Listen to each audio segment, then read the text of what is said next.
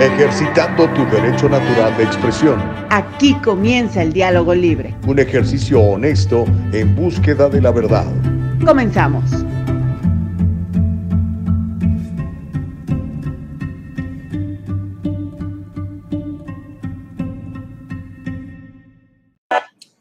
¿Qué ole? ¿Qué tal? ¿Cómo les va? Muy buenos días. Pues ya amaneció en el sur de California. Bueno, esta vez está oscurito, ¿verdad? Ya está el verano con nosotros. Ya es el primer día de noviembre. Hoy es día de los, eh, de todos los fieles difuntos, mañana de todos santos. De hecho, ¿sabe qué? Estoy preparando unas calaveras. Eh, mañana, mañana se las voy a leer, pero ¿cómo te va? Qué gusto saludarte. Gracias a mi Padre Dios que estamos vivos. Bendito sea mi Señor que nos permite un nuevo día y poder platicar con todos ustedes haciendo el diálogo libre, como debe de ser siempre el diálogo. El diálogo debe de ser libre, oiga. Y mire, ahorita libremente estoy compartiendo esto del de diálogo libre en mi propia página de Facebook.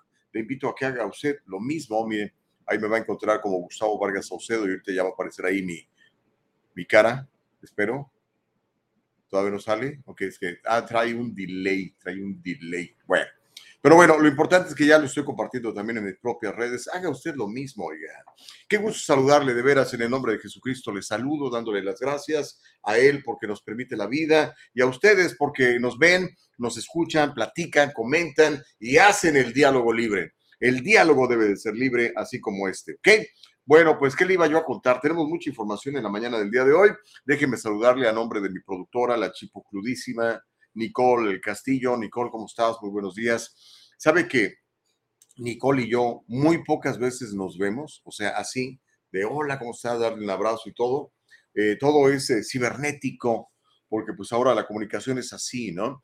Uh, ella está en un lugar, yo estoy en otro, a veces ella está en un país, a veces yo estoy en otro, pero todos estamos juntos, unidos con esta necesidad de que usted uh, se informe y de que usted eh, ejercite la primera enmienda de la Constitución de los Estados Unidos, porque ya sabe que en este programa no hay censura. Aquí no existe el hate speech. Aquí todo se llama free speech, ¿ok? Así que bueno, vamos a darle con todo. Déjeme más o menos contarle lo que vamos a estarle platicando. Hay algunas noticias eh, que son agradables, otras que son desagradables, pero todas son útiles y se las voy a estar platicando en la mañana del día de hoy. ¿Sabía usted, por ejemplo, usted que es pro vida, pro life, como dicen en inglés? ¿Sabe usted que la cantidad de abortos en Estados Unidos a raíz de la eliminación de Roe versus Wade ha disminuido? No mucho, pero ha disminuido. Le voy a, le voy a contar más o menos cuántos bebés eh, han salvado la vida eh, a partir de que fue derogada esta absurda ley que no era constitucional de Roe versus Wade. Le voy a platicar cuántos bebés se han salvado aquí en Estados Unidos de morir. También le tengo más noticias relacionadas con pues, todo este escándalo, porque ha sido un verdadero escándalo. La prensa no sabe cómo manejarlo, o más bien, la prensa está intentando manejar esa noticia de, Robert Pelosi. Uh, no sé cuántas cosas oscuras hay ahí, este, pero pues la verdad al final del día siempre va a terminar eh, asomándose, ¿no? y eventualmente pues conoceremos todo lo que pasó. Pero le voy a platicar, hay algunas fotografías, hay algunos videos, hay algunos comentarios, hay algunos tweets, pero hay más preguntas que respuestas en el caso de, dije de Robert Pelosi, no, de Paul Pelosi, más preguntas que respuestas en el caso de, de Paul Pelosi, el esposo de la presidente del Congreso, la señora Nancy. Ya le voy a estar contando cómo va la cosa, hay versiones encontradas, eh, el FBI se ha hecho cargo de la investigación, ya no es a nivel policía de San Francisco, que por cierto respondió de inmediato a la llamada de emergencia. En dos minutos estaban ahí, ¿no? Y hay muchas dudas, muchas preguntas. O sea, como una fortaleza, como es la casa de, la familia Pelosi, puede ser allanada por un señor en calzones, ¿no? y con un martillo en la mano y con unos ligueros en la bolsa. Eh, entonces, bueno, eh, hay muchas preguntas. Vamos a platicar un poco de eso y a tratar de encontrar un poco de luz.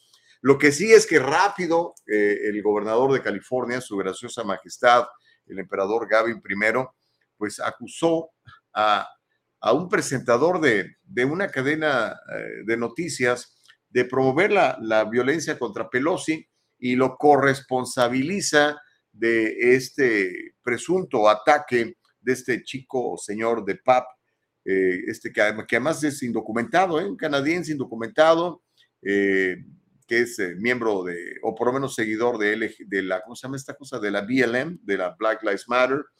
Y, este, y bueno, ya le voy a contar las lindezas que, que, tiene el señor de PAP, que ahora está ya encerrado y seguramente pues, va a pasar muchos años en la cárcel, ¿no?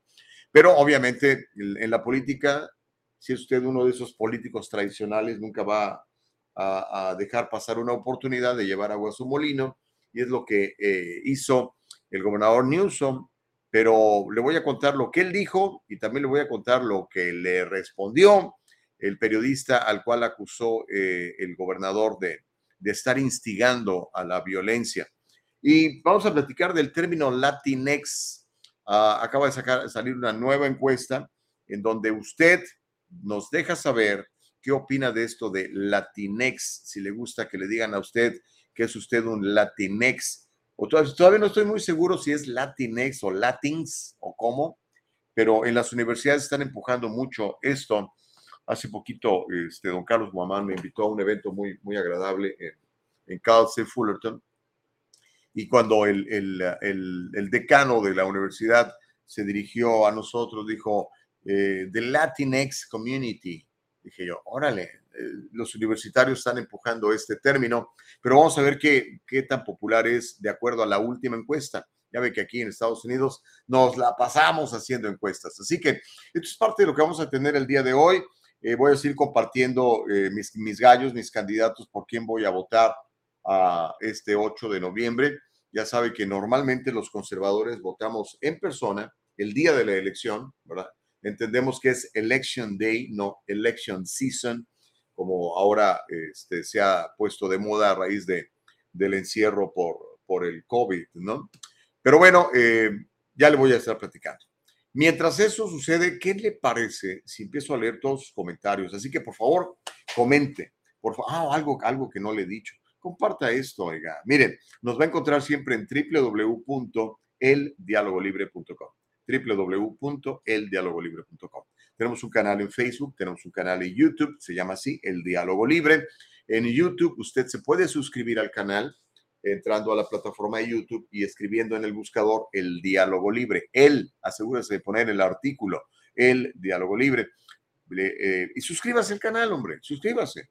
Y dele un clic ahí a la campanita para que le, le alertemos cuando estamos saliendo en vivo. ¿Qué más? En Facebook, uh, ponga a seguir la página regálenos un me gusta, un like y este y compártelo en su propia plataforma, como hace Connie Burbano todos los días. Eh, siempre me dice Connie y, me dice Gustavo, ya, ya lo compartí. Buenísima onda. Así pues más gente lo, lo puede ver, ¿no? Y sabe que eh, pues está muy interesante la cosa, porque además lo puede escuchar en forma de podcast más tarde en Spotify, en Anchor, en Anchor, en Apple Podcasts, para que pues también si está usted caminando, haciendo ejercicio, o va manejando y no quiere ver una pantalla, ver de qué color eh, traigo la corbata o cómo, cómo tiene la cara nuestros invitados, ah, pues puede escucharlo como podcast, ¿ok? Pero hágalo, ¿ok?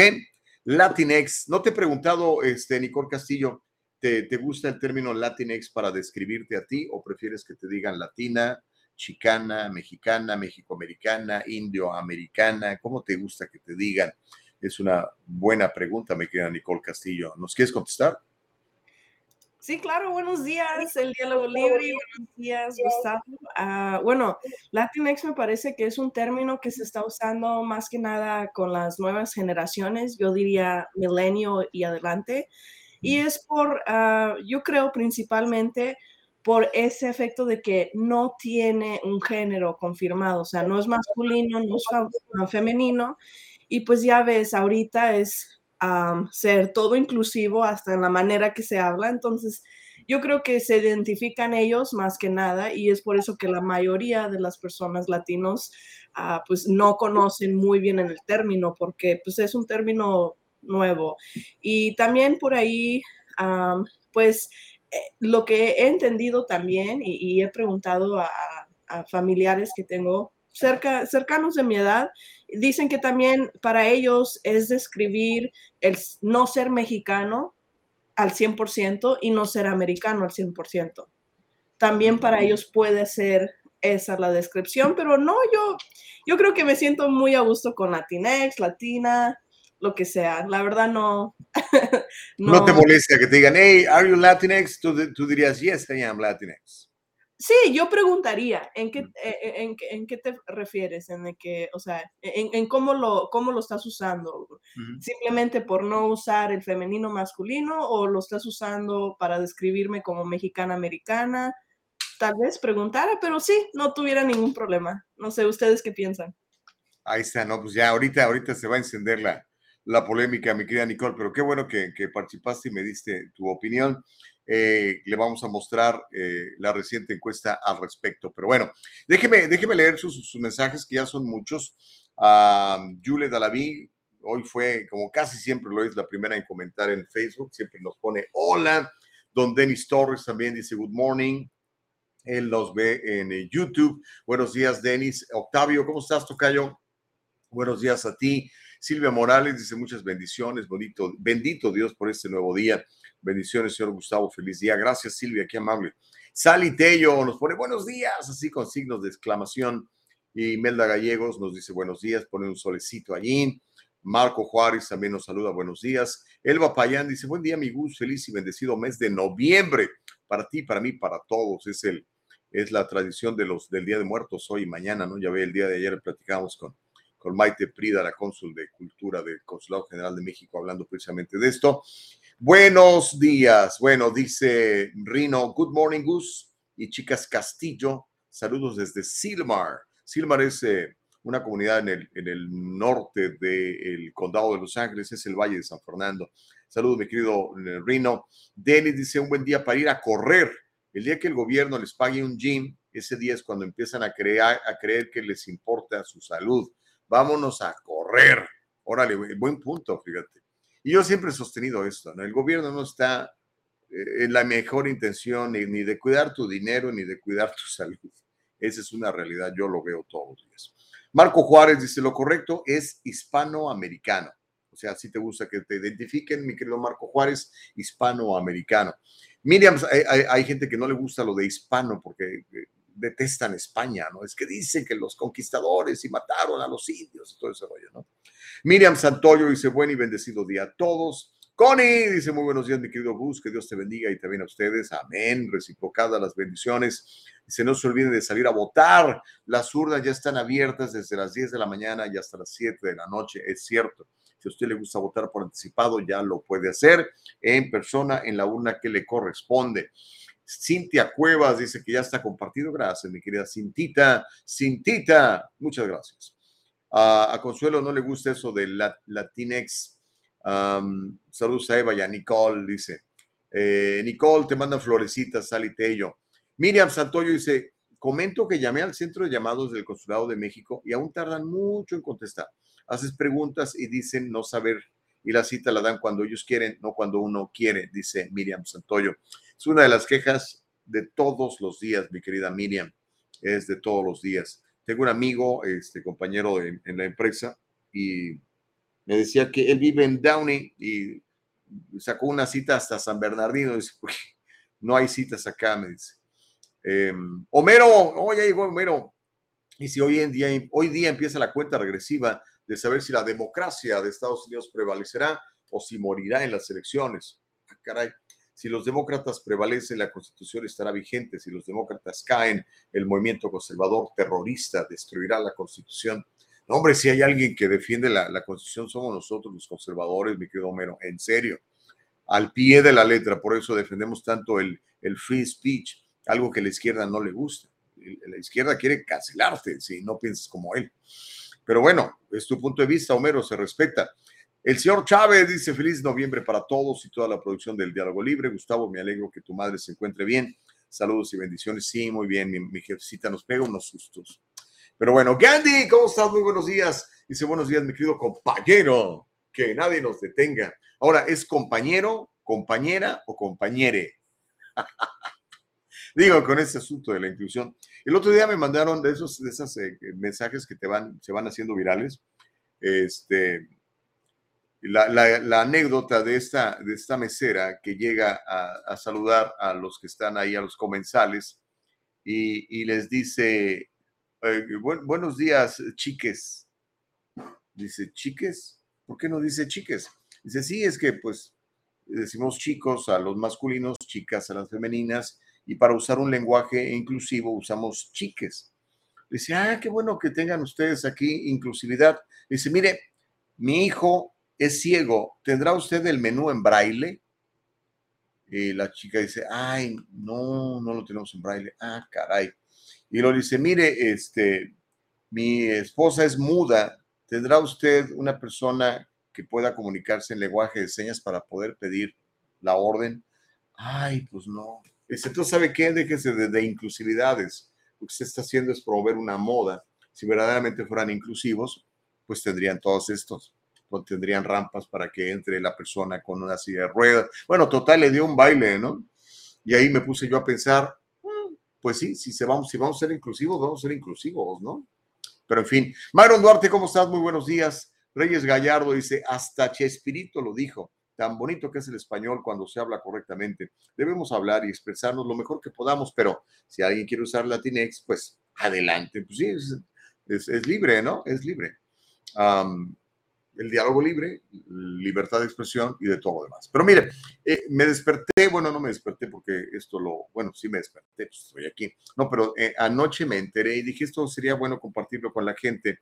Se ha reducido, para mí es una buena, usted sabe cuál es mi postura en cuanto al aborto. Yo pienso que todas las personas son importantes. Ahí soy, soy absolutamente inclusivo. Yo creo que todas las personas merecen nacer. ¿Ok? Eh, a mí me parece que cuando usted eh, aborta, eh, cometiendo un asesinato en contra de una persona absolutamente inocente. Pero eh, esta noticia me, llamó la atención porque se ha reducido la cantidad de abortos en Estados Unidos. Estados Unidos es el país que más bebés mata en la historia de la vida. ¿okay? Nunca ninguna nación ha matado tantos bebés como Estados Unidos. Pero ¿qué cree? Al menos 10 mil abortos legales menos ocurrieron en los Estados Unidos en estos dos meses después de la decisión de la Corte Suprema de anular Roe versus Wade. Esto es un informe de 538.com. Usted lo puede encontrar ahí. 5 como el número 5, 30 como el número 30, 8 como el número 8, 538.com. El estudio fue compilado por la organización sin fines de lucro en favor del aborto que se llama hashtag WeCount es parte de la Sociedad para la Planificación Familiar, y señaló que en julio y agosto se, se realizaron 10.570 abortos menos que las estimaciones anteriores a la anulación de Roe versus Wade. Los datos compararon la cantidad de abortos legales en cada estado desde abril hasta agosto para ilustrar la diferencia antes y después del fallo de la Corte Suprema. Los estados que promulgaron leyes de aborto más restrictivas a raíz de la decisión vieron una caída de más de 22 mil abortos, mientras que los estados que no vieron un aumento agregado eh, de alrededor de 12 mil. ¿Mm? Te voy a repetir esto. Los estados donde es un crimen matar a su bebé vieron un, un retroceso o una caída de 22 mil abortos mientras que los estados que están en favor del aborto no vieron un aumento agregado de 12 mil. Es una tendencia significativa que fue descubierta en los datos y es el número de abortos eh, que realmente se ha visto afectado. Este grupo observó que esto podría implicar que casi la mitad de las mujeres que no pueden abortar a su bebé en su estado de origen viajaron a otro estado para hacerlo. Los estados con los aumentos porcentuales más altos incluyen Carolina del Norte, Kansas, Colorado e Illinois. Texas mostró la mayor caída en abortos, con solo 10 abortos registrados en los dos meses posteriores al fallo de la Corte. Además, un total de 10 estados registraron cero abortos durante este periodo de dos meses. Estados como Alabama, Oklahoma y Mississippi Ahí prácticamente el aborto terminó en casi todos los casos durante el periodo de estudio. Mississippi fue el estado que llevó el caso a la Corte Suprema, lo que condujo a la anulación de Roe versus Wade.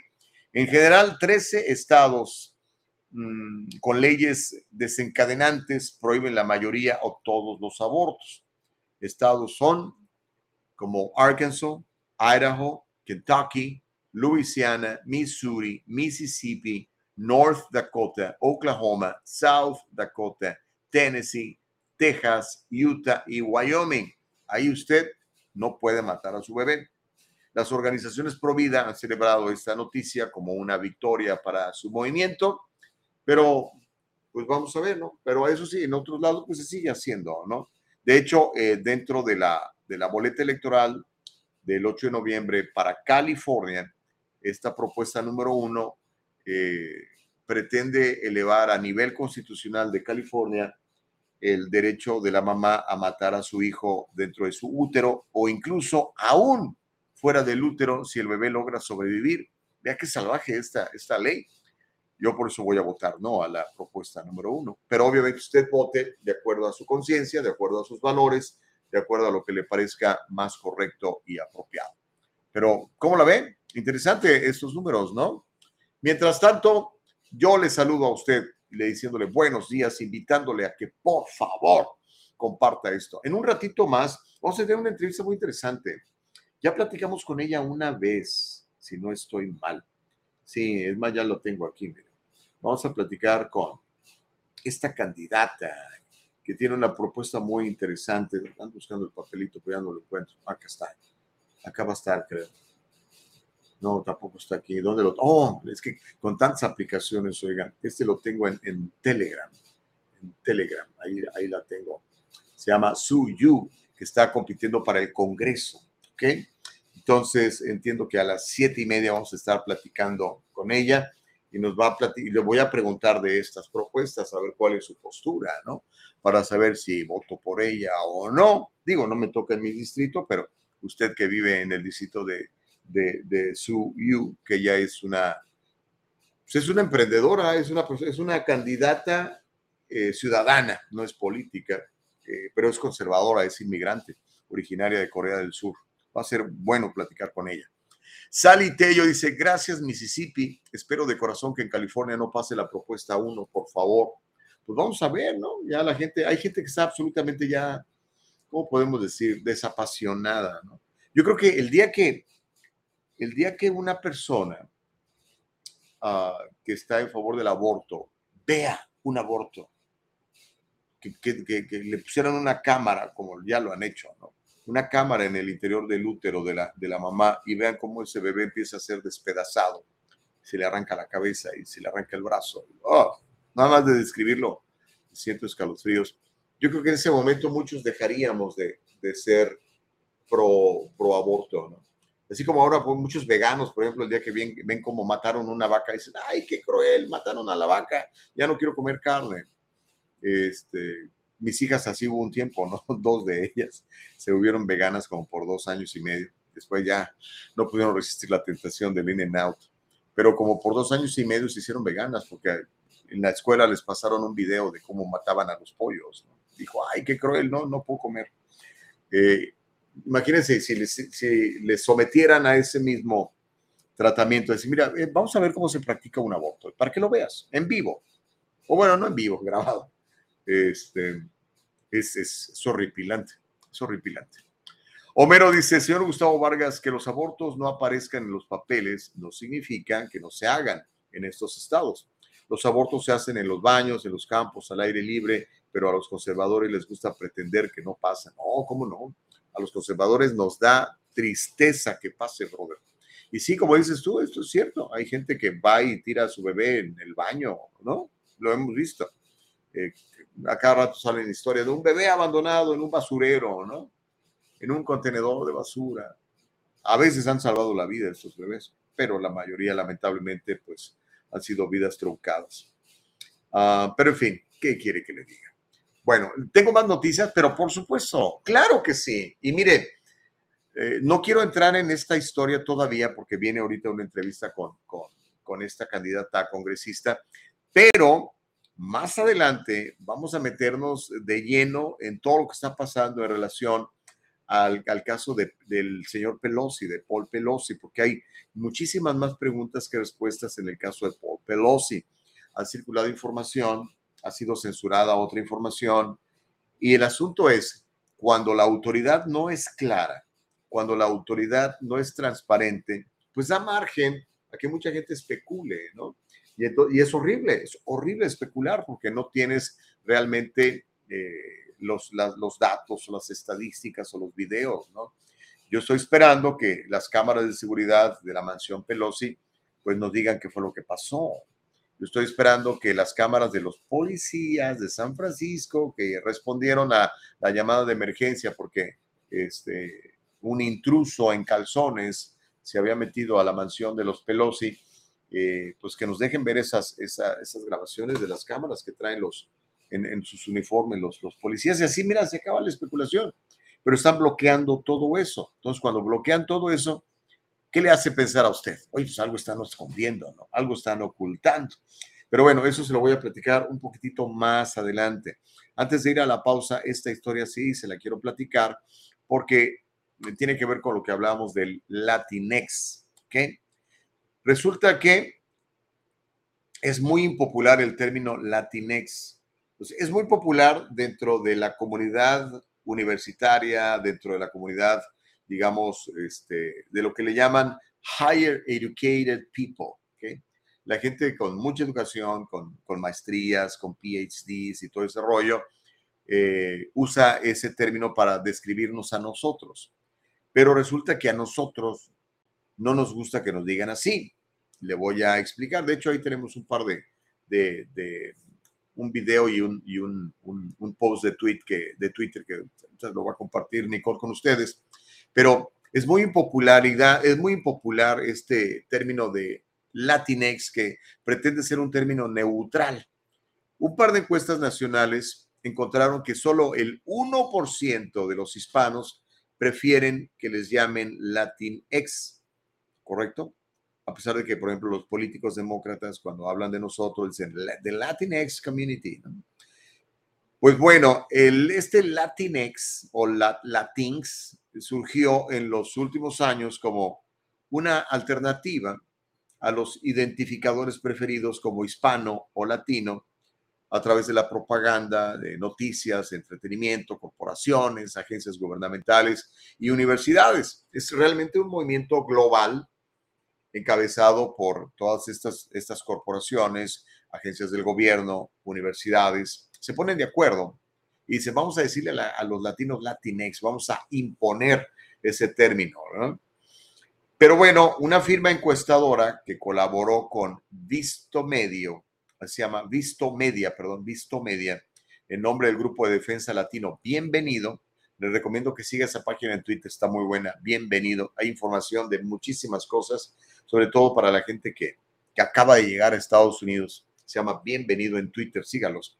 Ellos realizaron una encuesta en 1.288 votantes hispanos, demócratas, republicanos e independientes registrados tiene un margen de, error del 3%. La encuesta fue hecha a principios de octubre. La última encuesta nacional encontró que la comunidad prefiere ser identificada como hispana, mientras que otros dijeron que les gusta que le llamen estadounidense. ¡Hey! Yo soy de Estados Unidos. O dime latino. Eso es muy consistente con todo lo que hemos visto, dijo el grupo Bienvenido en la encuesta de Gallup y otras encuestas que muestran que la mayoría de los hispanos prefieren ser llamados hispanos y que este de Latinx o Latinx no es popular en nuestra comunidad.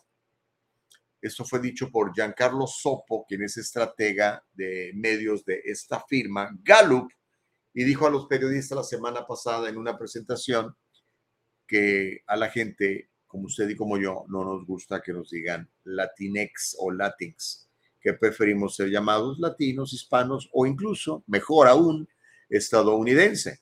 De hecho, pues yo me considero estadounidense. Tengo muchos años aquí, la más de la mitad de mi vida las he vivido en los Estados Unidos.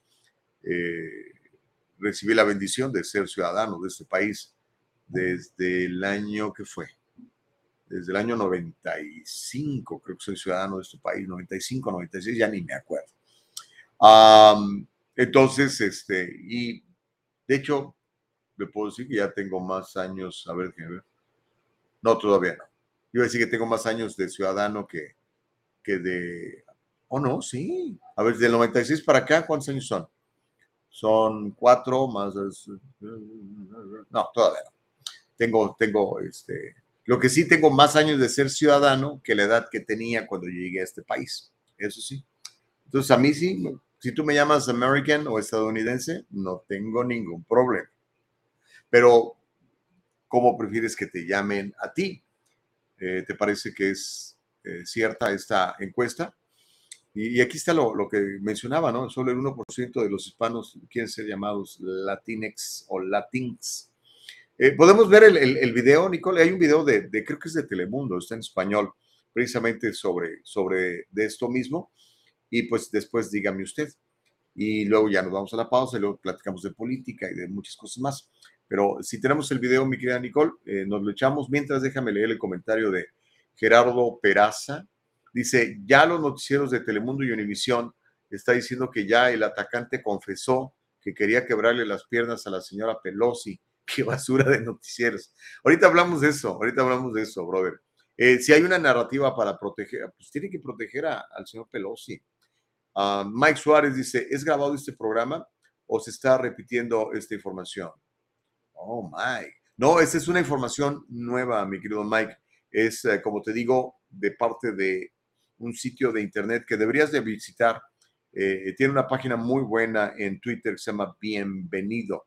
Ellos hicieron una encuesta entre 1.288 votantes, personas registradas para votar, que son latinos o hispanos. Y les preguntaron a esas personas, ciudadanas americanas, si les gustaba el, término de Latinx. Uh, Edgar Vidal dice, prefiero que me digan latino. Ok.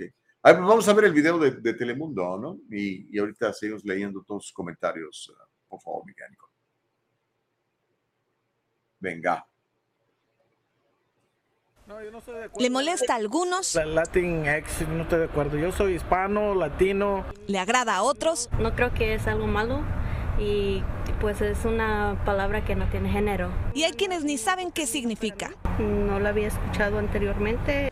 Latinex es un concepto reciente que busca nombrar a la comunidad latina aquí en Estados Unidos de forma más incluyente, pues el género gramatical en el castellano puede no ser representativo para quienes no se identifican como hombre o como mujer, pero hasta el momento la etiqueta ha sido rechazada. Una reciente encuesta mostró que solo un 2% de nuestra comunidad se identifica así, mientras que un 68% prefiere hispano o hispana y un 21% latino o latina.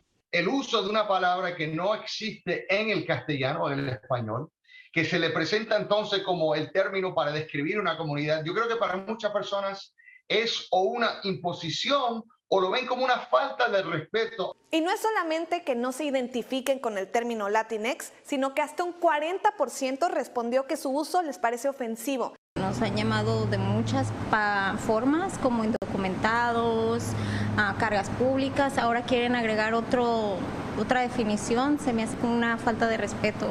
Un 30% incluso dijo que no apoyaría a un candidato que use la palabra, por lo que en términos de comunicación política... Yo creo que es mejor no utilizarlo en estas alturas. Sin embargo, quienes lo defienden... Lo que yo les diría es, entiendan quién es ese 2%. Creen que los republicanos lo han estigmatizado al vincularlo a la izquierda o al comunismo somos gays, hay afrolatinos, hay latinos que son trans, hay latinos indígenas, hay mexicanos, cubanos, liberales y conservadores. Eso es lo que significa ser latines en este país.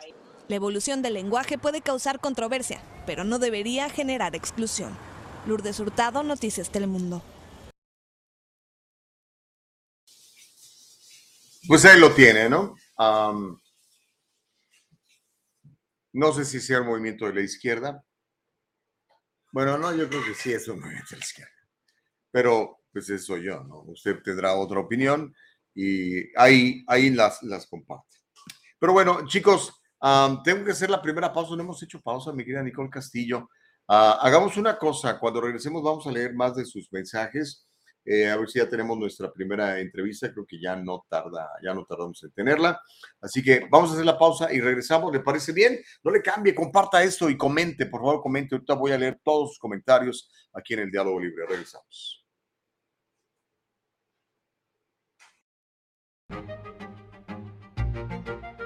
El abogado José Jordán es un inmigrante como muchos de nosotros. Llegó indocumentado y fue aquí donde se hizo residente y se convirtió en ciudadano y ahora es presidente y fundador de la firma legal José Jordán y Asociados, donde unido a otros abogados se especializan en casos de inmigración, casos de accidentes y casos penales y criminales.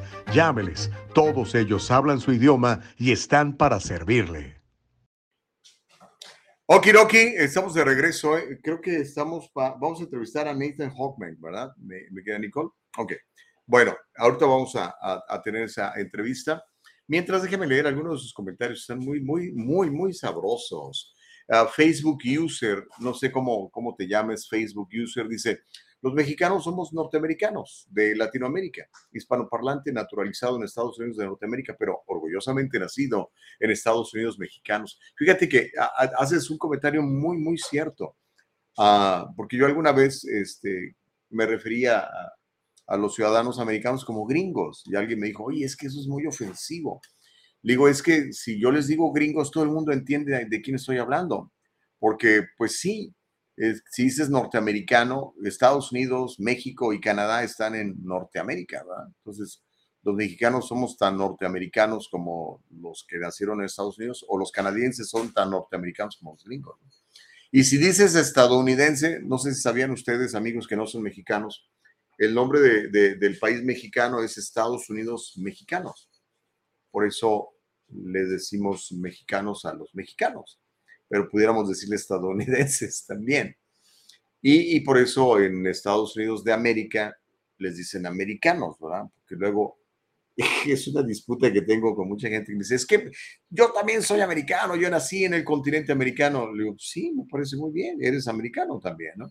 Pero el, de, el que nació en Estados Unidos de América, pues por eso le dicen American, United States of America. Es, es toda una discusión que a veces ni sentido tiene, porque, pues, digo, por favor, pero en fin, cada quien, ¿verdad? Ah, Homero dice, de acuerdo al reportaje, a las personas no les gusta ser llamadas Latinx por ignorancia. Ah, bueno, a lo mejor es lo que ellos dicen, ¿no? O sea, no sea usted ignorante, déjese llamar Latinx. Eh, no saben qué significa y no saben quién lo hizo y por qué lo hizo y supuestamente por imposición.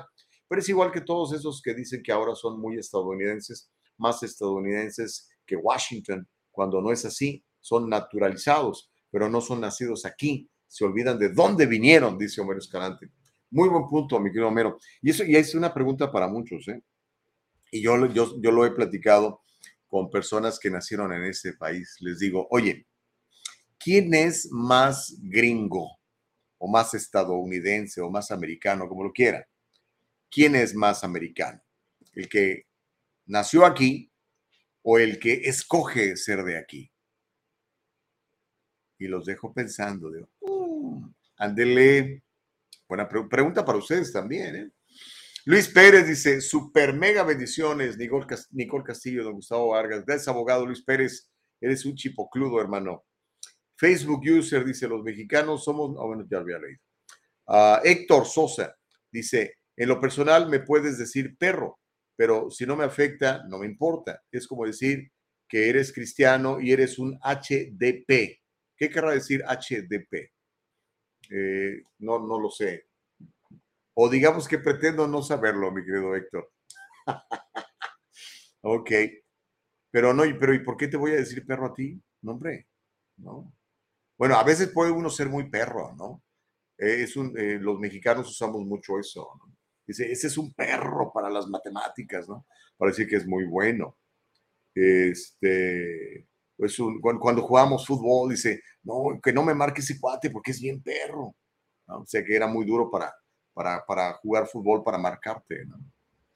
Pero este, no sé cómo te identifiques tú, mi querido Héctor Sosa. ¿Quieres que te digan Latinx o Latinex? No, eso no me lo contestaste. Mayro dice, los que no nacimos aquí y somos ya ciudadanos, somos latinoamericanos. Los nacidos, los nacidos aquí son estadounidenses. Ok, ya ve, le digo, cada quien tiene su punto de vista. Reyes Gallardo, ¿y cuál es la etimología de Latinex? Pregunto yo. Pues no, no hay etimología. Mira, es que es muy sencillo. Las, digamos, las altas autoridades, las mentes brillantes se reúnen y dicen, vamos a imponer esta palabra y, la imponen. A veces les pega, a veces no les pega, ¿no? Yo creo que Latinx, la, la verdad, no, no le gustó a la gente, no le gusta a la gente, ¿ok? No, no le gusta. Pero a lo mejor al rato si lo siguen este, empujando, pues a lo mejor terminas usándolo, ¿no? Pero en fin. ¿Qué dice? Comento. Hijo de. Nicole ya. No, sí, sí entendí, Nicole. Lo que pasa es que, pues, ya ves, ¿no? Como dicen por ahí, ¿no? A gritos de marrano, oídos de chicharronero. A Reyes Gallardo dice, ¿y cuál es? Bueno, ya lo había leído. Edgar Vidal dice, prefiero que me digan latino. Ok, está bien. Dice Nicole que los más jóvenes, eh, que los millennials no se identifican con Latinx. Entonces, yo, yo creo que es más bien como una, la comunidad universitaria, ¿no? Ellos sí, sí he escuchado que, que lo dicen. Eh, pero generalmente eh, la mayoría, pues no. De hecho, muchos dicen, ¿qué Latinx? ¿Qué es eso? ¿De dónde sale? Porque este, no se escucha mucho, ¿no? No sé, el día que Univisión, Telemundo y todas estas cadenas empiezan a decir, bueno, la comunidad Latinx, la comunidad Latinx, la comunidad Latinx, a lo mejor dicen, ah, yo soy de la comunidad Latinx, a lo mejor, no lo sé. Pero bueno, eh, vamos a tener una entrevista muy interesante y sí, sí podemos ver a Nathan Hawkman. Eh, y pues vamos a, vamos a platicar con él, ¿no? Querida Nicole Castillo, si, si te parece bien, porque eh, pues es una entrevista muy interesante para tener, porque está pasando cosas muy interesantes a este ah, 8 de noviembre, ¿ok?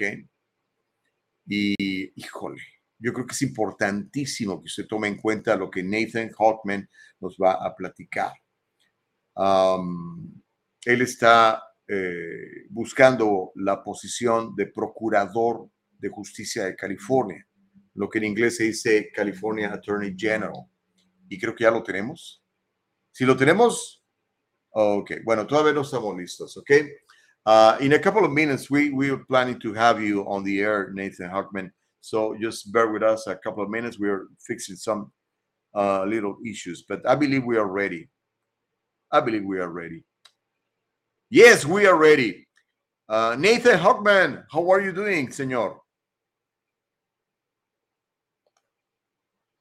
You know what? I, I can see you, but I cannot hear you.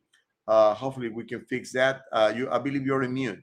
If you can unmute your mic uh, on your device, I'm pretty sure we want to be able to, to listen to you, señor. Ok, mientras eh, lo preparamos, eh, Nathan Hogman, déjenme platicar un poquito de Nathan Hogman. Este 8 de noviembre yo voy a votar por el señor.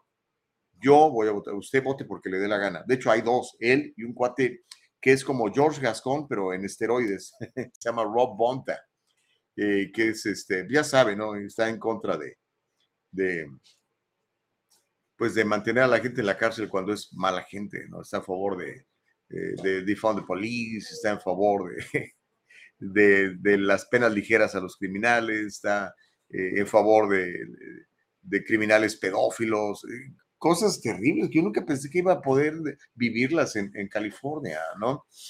Entonces, pues no sé si usted se sienta hoy más seguro en California que antes, ¿no? Eh, yo hay lugares que de plano absolutamente evito ir, como si no tengo que ir a Los Ángeles, no voy a Los Ángeles, de, plano se lo digo, ¿no? Pero este, entonces este 8 de noviembre en la boleta electoral está Rob Bonta, que es el que eh, puso por dedazo su graciosa majestad Gavin Newsom, porque el que era Javier Becerra, o como le dice el presidente de los 81 millones de votos, Bacarrea, le dice, Biden le dice Bacarrea a Javier Becerra. Entonces él se fue, ¿no? Lo, llamaron al, gabinete presidencial, entonces había que nombrar a uno y nombraron al señor que se llama Rob Bonta, que es, es como George Gascon, pero a nivel estatal, ¿ok? Así de nefasto. Eh, entonces necesitamos ley, necesitamos orden yo puedo entender que, tengamos este, líderes liberales, demócratas, ¿verdad? pero en la ley en el orden, ahí yo sí quiero una persona que tenga mano dura con los criminales, con los pandilleros, con los violadores, con los abusadores, con, con los que molestan niños, ¿no? con los pedófilos. Todos esos hay que, hay que ponerles mano dura, ¿no? Pero bueno, eh, todavía no, no podemos tener a, a, a Nathan Hockman. Espero que lo podamos tener bien rápido. Uh, let's try one more time, Mr. Hockman. hopefully we'll be able to listen to you. Uh, are you able to see me, Mr. Hockman? You are. Are you able to listen to me? Yes, of course. Otherwise, you wouldn't be answering. Now, now, the thing is, um, I cannot, I cannot listen to you. I cannot hear you. Um, let's let's let's try one more time. No, verdad? Okay. Uh, I, let's do something. Uh, I'm gonna go to a break, and I'm gonna try to fix this. I don't know if it's in our end or in your end, but uh, we want to try to to fix this, and so so we can have your conversation and listen what uh, your points of view in regards of uh, of security and uh, social justice and all those topics that are very very uh, common right now. Vamos a hacer la pausa y regresamos para platicar con Mr. Hockman. Ojalá lo podamos tener. Está teniendo problemas eh, de comunicación. Volvemos, no le cambie. Este es el diálogo libre. Vamos a ver si arreglamos esto, Nico.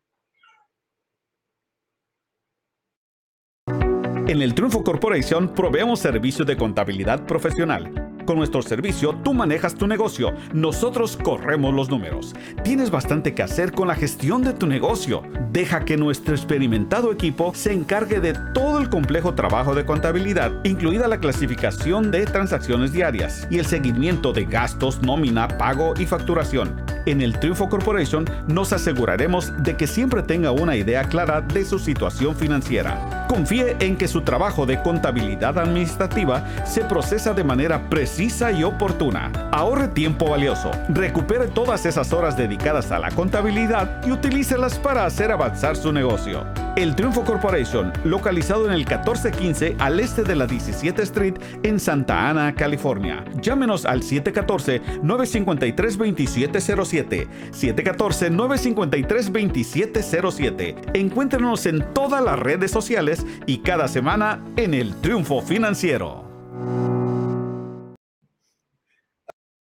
No viva con el temor a una auditoría sorpresiva del IRS. En el Triunfo Corporation le ofrecemos apoyo fiscal adaptado a sus necesidades. La temporada de impuestos no tiene por qué ser tan estresante si trabaja con nuestro equipo de profesionales. Déjelo en nuestras manos ahora mismo.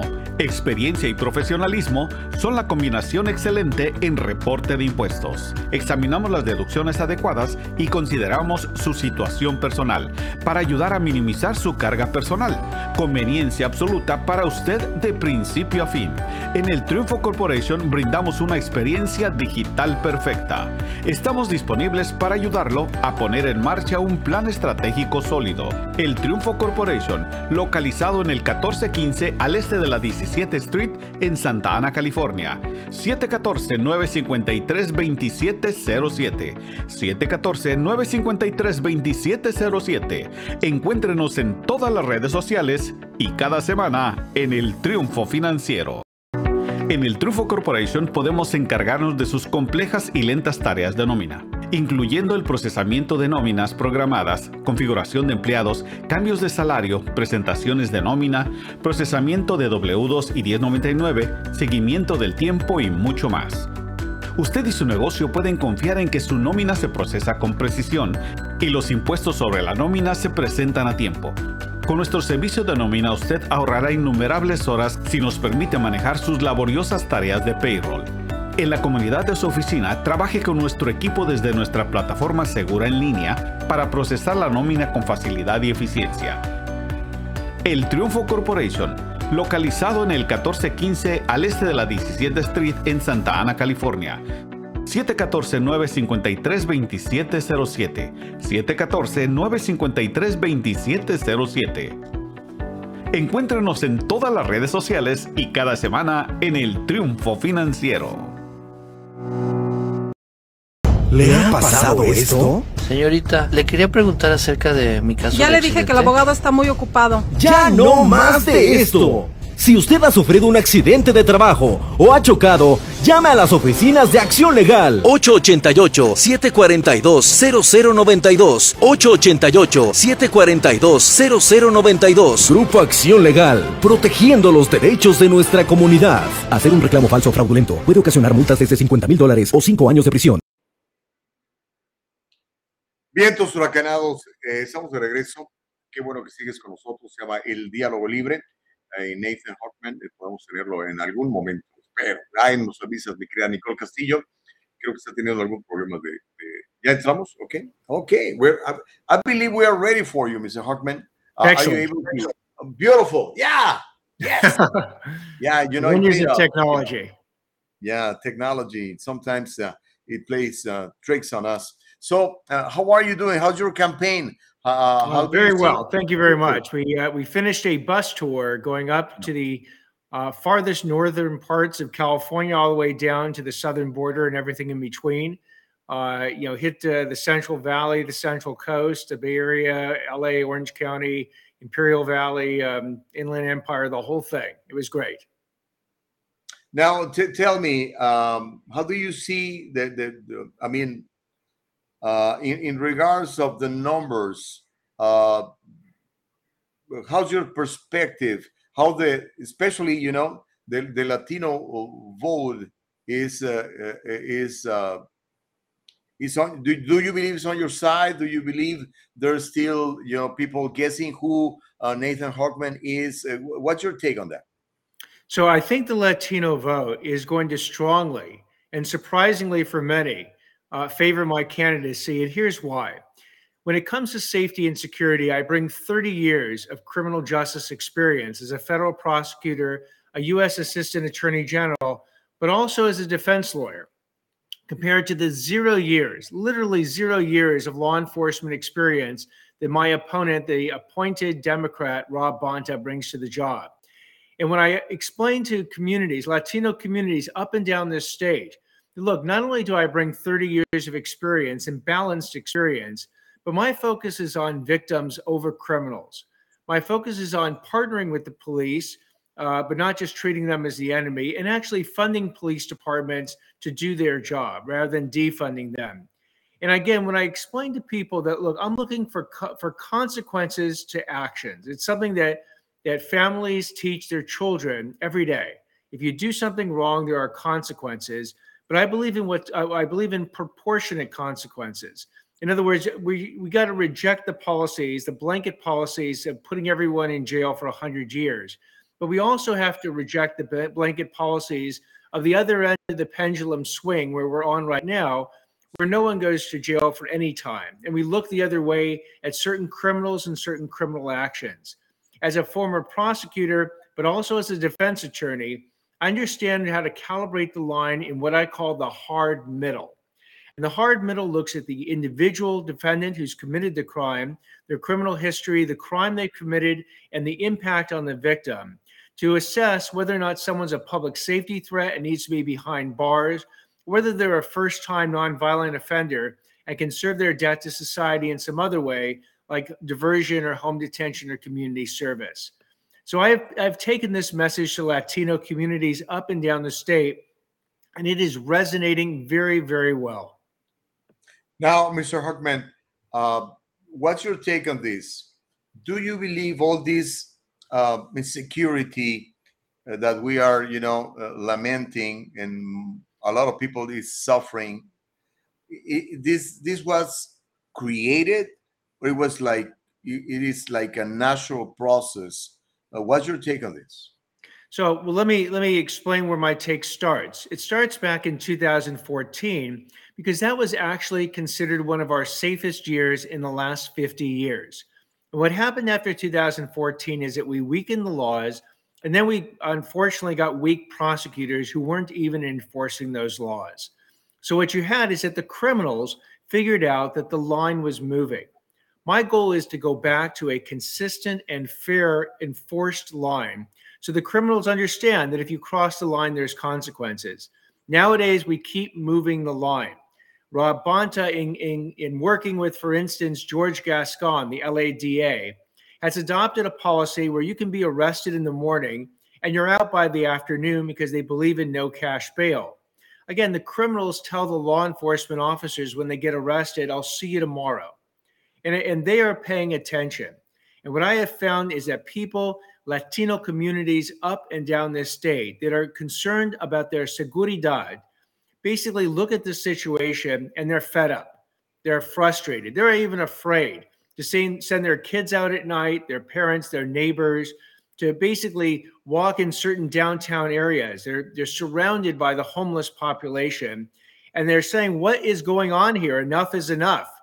And I come in and basically tell them that I can bring common sense answers back to solve these problems. Common sense. That, that's a phrase that, you know, a lot of people use, but not a lot of people really, really apply. Now, let's say that in this November the 8th, uh, the, the vote favors you and you are the winner. Uh, how your relationship will be, for example, with uh, with Governor Newsom? So my relationship with Governor Newsom will be great as long as he wants to focus and partner with me on increasing people's safety and security throughout this state. Let me give you an example where Governor Newsom got it right and where he got it wrong. Where he got it right is setting up something called a care court for the homeless population. What that is, is that judges for the last 40 years have not had a third option when it comes to a homeless person committing a crime. So they could either put them back in jail, which obviously isn't going to help their mental illness. They could put them back on the streets, which is just plain inhumane and dangerous. But they lack, the third option of ordering mandatory treatment for a severe mental illness. The care court, just signed by Governor Newsom, establishes that third option. And I partner with him. I actually think that's a great idea. It could work with him. But Governor Newsom got the same bill to do it for substance abuse disorder, basically drug addiction. He at last, uh, about a year ago, a bill on his desk had passed the state assembly 65 to 1. Nothing passes the state assembly by that margin, but it did because it was a very smart bill that said we're going to give that third option to the court to, oh, to order mandatory drug treatment for people with serious drug addictions to try and deal with the source of their problem that leads them to commit crimes. Governor Newsom vetoed it, shockingly vetoed it. And the attorney general at the time did nothing, nothing to tell Governor Newsom he was doing something wrong. Why? Because he was appointed by Governor Newsom. I would stand up to Governor Newsom. I would explain to him, look, you have made a bad, bad mistake, and hopefully get him to reverse course on it. So I can work with the governor, I can work with the state legislature as long as they do smart things that is based on improving someone's safety and security, as opposed to dumb things that is actually not going to enhance that security at all. Wow. Well, that's quite a task. So, uh, what's what's your what's your feeling? How, how, how do you, what's the pulse uh, of, of the the the voter uh, process right now? Uh, do you feel confident? I do. And here's why. Our most recent polling showed that my opponent is at 43%. I'm at 40%.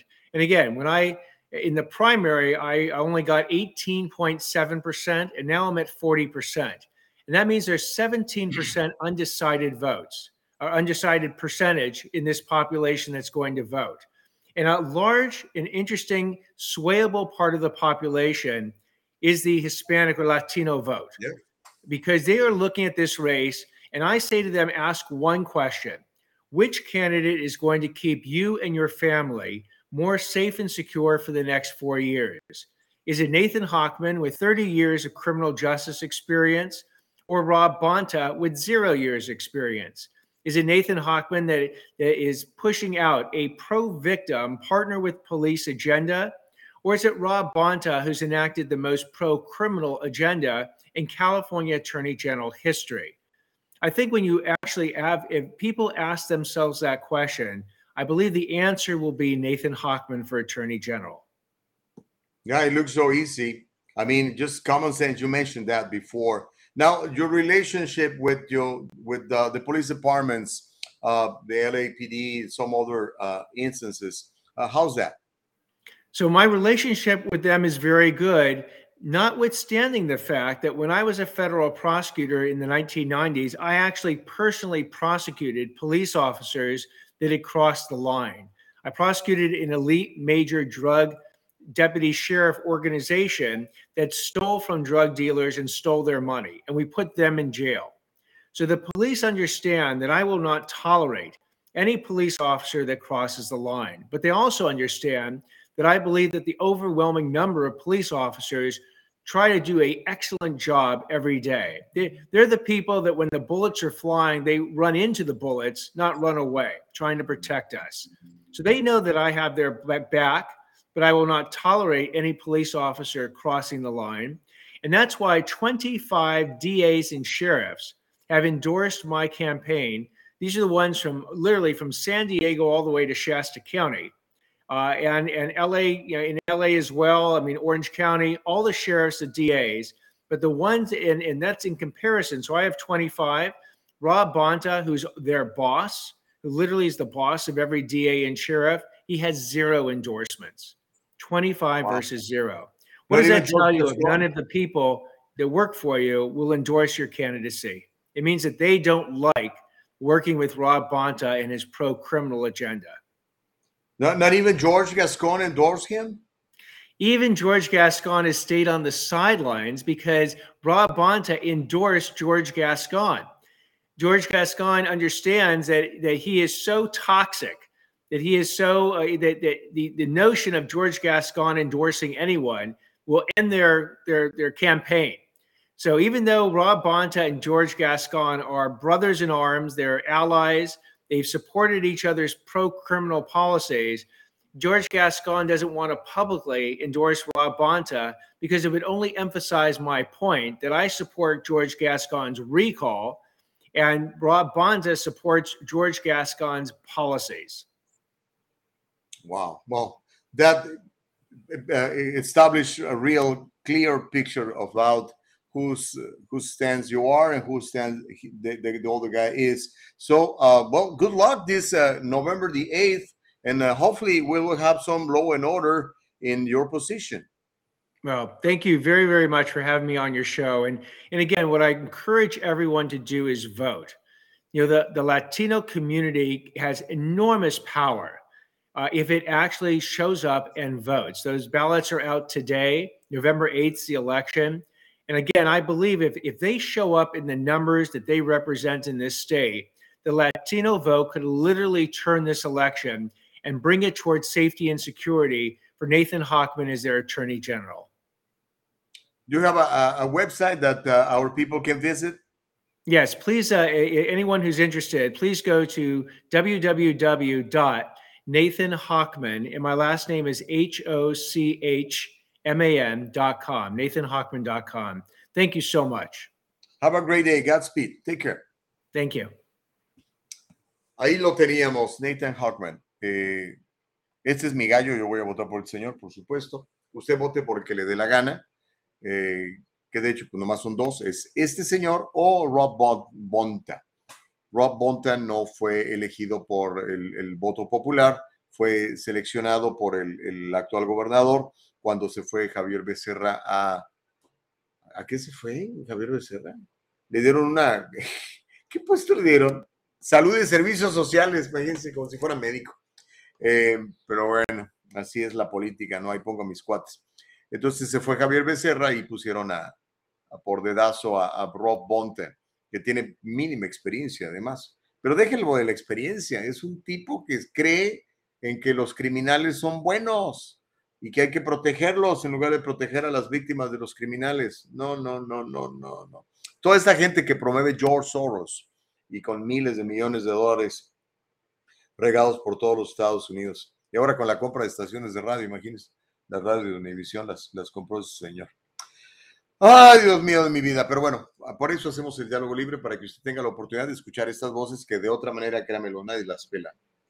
Pero mire, la gente yo creo que ya está harta y espero, sinceramente espero que haya una agradable sorpresa y que el señor sea el nuevo procurador de justicia del Estado y no el otro señor que tenemos que padecer, que como le digo, es como George Gascon, pero a nivel estatal. Thank you, thank you very much, Mr. Hogman, for coming up to the show. Bueno, eh, dice Robert MF, one vote right here for Mr. Nathan Hockman. Ok, ahí está. Gracias, mi querido Robert, a lo mejor. Obviamente, si usted quiere votar por el otro, también está bien. ¿okay? Si es lo que usted opina, a usted le gusta eso, pues que nadie lo detenga, ¿no? Aquí es, somos este, un país libre, ¿no? Un estado libre. Dice Homero, señor Gustavo Vargas, su invitado, no está diciendo más que lo que dice un político barato no está hablando de la ley de cuánto tiempo de pasar alguien que se robó un pantalón, la tienda y cuánto tiempo conseguiría ante un juez, solo está atacando a su contraparte, es político, no experto en la ley, dice Homero. No, pues mira, la, ley dice hoy que si tú te robaste algo de menos de 950 dólares, no te van a meter a la cárcel. Eso es lo que dice Homero. O sea, si ahorita entran a tu casa y se roban algo de menos de 950 dólares, no lo van a perseguir. Así, ya, period. Si te roban tu herramienta ahí con la que trabajas y es menos de 950 dólares, no te van a perseguir. Aunque les muestres los videos, aunque les muestres la cámara de seguridad. Te digo porque le acabo de pasar a un amigo mío que eh, limpia, lava carros. Va a tu casa, te lava tu carro, ahí le pagas. Entonces dejó estacionada su camioneta mientras entraba a la casa. Pasaron dos individuos y este, le bajaron su, su herramienta y se la robaron. Y está en video. Y ya lo reportaron a la policía de Santana y thank you very much. Es la, es la situación que estamos viviendo hoy en día, ¿no? Y la policía dice, pues, ¿para qué lo agarro si mañana lo van a soltar? O en media hora o en dos horas, nomás hago mi coraje. Dennis Torres dice, at this time I don't believe demon crabs with elections. I think there's something beyond evil in their agenda. Pues hay mucha gente que piensa así, mi querido Dennis Torres. Homero dice, deberíamos sentirnos orgullosos de nuestros criminales, pues según este señor son expertos en la ley. Imagino que son egresados de las universidades de Yale y Harvard. Miriam dice, en UCI el año pasado ya fue la primera graduación de Latinx con todo lo que se hace en ceremonias de graduación. Imagínense nada más. Eh, a mí me molesta tanto que jueguen a este tribalismo, ¿no? O sea, tú te graduaste de la universidad, eres graduado y punto.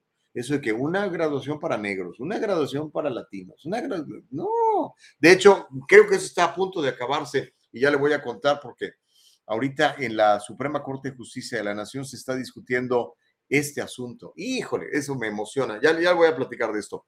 Pero mire, eh, eh, hagamos pausa, Nicole, hagamos pausa. Y cuando regresemos, vamos a entrarle al cuento este del, del señor Pelosi, hombre, y del señor en calzones que se metió a su mansión con un martillo y le, le rajó literalmente el cráneo. Gracias a Dios el hombre está bien, pero este, pudo haber muerto, ¿eh? pudo haber muerto.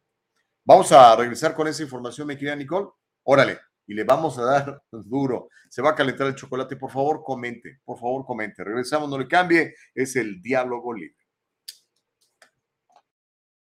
En el Trufo Corporation podemos encargarnos de sus complejas y lentas tareas de nómina, incluyendo el procesamiento de nóminas programadas, configuración de empleados, cambios de salario, presentaciones de nómina, procesamiento de W2 y 1099, seguimiento del tiempo y mucho más. Usted y su negocio pueden confiar en que su nómina se procesa con precisión y los impuestos sobre la nómina se presentan a tiempo. Con nuestro servicio de nómina usted ahorrará innumerables horas si nos permite manejar sus laboriosas tareas de payroll. En la comunidad de su oficina, trabaje con nuestro equipo desde nuestra plataforma segura en línea para procesar la nómina con facilidad y eficiencia. El Triunfo Corporation, localizado en el 1415 al este de la 17 Street en Santa Ana, California. 714-953-2707. 714-953-2707. Encuéntrenos en todas las redes sociales y cada semana en el Triunfo Financiero. Qué bueno que regrese usted conmigo. Mire, se me, se me están rompiendo mis anteojos. No le digo. Dios mío. Yo tengo un problema con mis anteojos. Mire, ya se le cayó el tornillito. Dios mío de mi vida anteojos chafas, ¿no? Valen 25 dólares estas cosas. Lo bueno es que, mire, siempre tengo un repuesto. Y eso no me falla, mire, son de la, de la tienda del dólar, para que vean. Bueno, eh, déjeme le cuento todo este asunto de, de, de Pelosi, oiga. Hay más preguntas que respuestas con este asunto. Y bueno, le vamos a entrar al tema, no nos podemos apartar de él, es un tema pues prácticamente local y nacional, local porque pues, es en California, aquí en el norte, en San Francisco. Hace algunos días andábamos muy cerca de ahí en un área que se llama Monterrey. Qué bonito está Monterrey Bay, precioso, precioso. Y me gustó el pueblo, ¿eh? Bastante limpio, nada que ver con San Francisco. Creo que vi un par de, de indigentes, nada más. Y se veían, pues hasta eso, indigentes nada más, no se veían de esos que están ahí haciendo cosas raras en la calle y esas cosas, ¿no? Pero bueno, ese es otro tema. Lo que decir y quiero platicar es que hay más preguntas que respuestas en el caso de Paul Pelosi. De acuerdo a los informes, lo que nos ha dejado ver el, Big Media y lo que nos ha permitido, sin censurar, el Big Tech, El hombre acusado de meterse a la casa de la presidenta de la Cámara de Representantes, Nancy Pelosi, y de atacar a su esposo con un martillo durante la madrugada del viernes, es indocumentado. Está ilegal en Estados Unidos. Pero, ¿por qué no lo deportaron? Pues porque eh, California es un estado santuario, San Francisco es una ciudad santuario. El corresponsal de Fox News, que se llama Bill Melugin, informó el lunes, ayer por la tarde, según una fuente de ICE, David de Pap, o de Papé, no sé cómo se pronuncia el, apellido de el señor este que entró en calzones a, a la casa de los Pelosi, es sospechoso, está acusado de golpear a Paul Pelosi en su casa con un martillo, luego de meterse a su casa. Y se encuentra actualmente en Estados Unidos indocumentado. Según documentos judiciales de PAP, le dijo a la policía que se metió a la casa por una puerta de vidrio con un martillo y que encontró a Paul Pelosi durmiendo en la cama y que lo obligó a despertarse. Eso es lo que, esa es una de las versiones. Hay otra versión que dice que él entró por la puerta y que la ventana la rompió después. De hecho, si vemos la fotografía, pues el agujero no es así como que muy grande para que él se hubiera metido por allí. Pero eso, pues, me imagino que lo estarán investigando las autoridades, eso espero. Porque ya ve cómo, tardaron en mostrar el video de cuando el señor eh, Pelosi andaba borracho y no querían decir qué había pasado con esos videos. Finalmente lo mostraron como al mes y medio, Pero bueno, este señor de PAP dijo que estaba buscando a Nancy Pelosi porque quería tomarla como rehén e interrogarla. Como rehén, dice uno, pues, ¿cómo? El cuate ni casa tenía vivía en un camión, en un autobús abandonado en, en, Berkeley. El cuate, bueno, ahorita le, ahorita le cuento más. Pero presuntamente lo que dice la policía es que De Pap dijo eso, ¿no? Que la quería ver y que le iba a romper las rodillas con el martillo, me imagino. De Pap estaba seguro de que Nancy no decía la verdad, dice la declaración. Eh, de Pap dijo que veía a Nancy Pelosi como la líder de la manada de mentiras contadas por el Partido Demócrata. De alguna manera, el Big Tech y el Big Media están tratando de pintar a este cuate de PAP como un activista de extrema derecha, cuando, pues bueno, la realidad es que el cuate es todo lo contrario.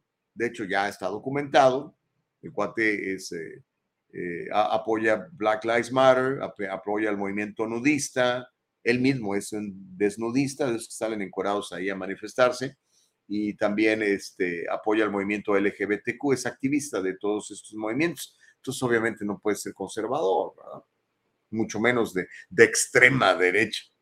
Pero bueno, hasta el momento la policía no ha explicado cómo De Pap llegó a la casa en la madrugada sin que nadie lo notara. O sea, eh, la, zona donde viven los Pelosi es una zona súper exclusiva, ¿ok? Y es una zona muy vigilada. Yo entiendo que ellos tienen seguridad privada y las demás mansiones alrededor, todas tienen seguridad privada, ¿ok? Pero bueno, no han explicado cómo llegó en calzones hasta allá, porque el tipo no tiene auto. A lo mejor contrató un Uber, no nos han dicho. A lo mejor contrató un taxi, porque a esa hora pues no hay transporte público a las 2 de la mañana, ¿no? Pero bueno, no han dado a conocer los videos de seguridad, no han dado a conocer los videos de las cámaras corporales de los policías. Hay un tweet que me extrañó que no lo, no lo bloquearan. A lo mejor no lo bloquearon porque pues ya ve ahora el Twitter es de, es de Elon Musk Elon Musk dice, hey, free speech. Un tuit de Seawix que no ha sido censurado y sugiere que Paul Pelosi habría tenido conocimiento de quién era este señor de PAP, que como le digo, es un activista en favor de BLM, pro LGBT y defensor del nudismo en público. Entonces, ¿cómo está la onda? Diría aquel famoso comediante mexicano que alguien me explique, ¿no?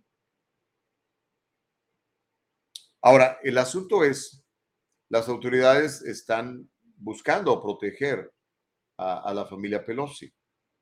Y entonces cuando hacen eso, pues ocultan mucha información. Y la onda es que si tú ocultas información, lo único que generas es especulación. Aquí yo no voy a especular, no me gusta. Pero es muy sospechoso todo esto, ¿verdad? Pero bueno, eh, se va a presentar en la corte, ya la, procuradora de San Francisco dijo que le va a poner cargos de, intento de homicidio, de secuestro, de abuso de, ancianos, porque el señor eh, Pelosi tiene 82 años, ya es de la cuarta edad, ¿no? Y vamos a ver, ¿no? Se habla de que le pudieran meter hasta 50 años de cárcel. El cuate estaba aquí desde hace muchos años de manera indocumentada, él es canadiense. Eh, de acuerdo a versiones de los vecinos eh, que se publicaron en, algunos, bueno, los publicó, si no estoy mal, los publicó Epoch Times, los publicó, los publicó Daily Wire, puros medios conservadores. O sea, CBS, ellos nada. Telemundo no se diga menos. Que el, el, cuate este que presuntamente agredió, presuntamente, porque pues hasta que no se compruebe en una corte y tal. Que presuntamente agredió al señor Pelosi, eh, estaba aquí de manera indocumentada desde hace muchos años, que vivía como, como homeless, como indigente, que se quedaba a dormir en un autobús abandonado en el área de Berkeley, donde está la Universidad de Berkeley, que fumaba drogas eh, psicotrópicas fuertísimas. La exmujer de él, que está en la cárcel, dijo que el cuate se creía Jesucristo, o sea, el cuate estaba pero bien periodísimo, ¿no? Pero ¿cómo llegó a una de las mansiones más seguras de los Estados Unidos, donde vive eh, la presidenta del Congreso de los Estados Unidos? Imagínense que hubiera sido uno de estos locos armados, ¿verdad? Como los que, como el que llegó a Uvalde, Texas, ¿verdad? Los asesina, ¿verdad? ¿Cómo lo dejaron para? Esa es mi pregunta y todavía no hay respuestas para eso.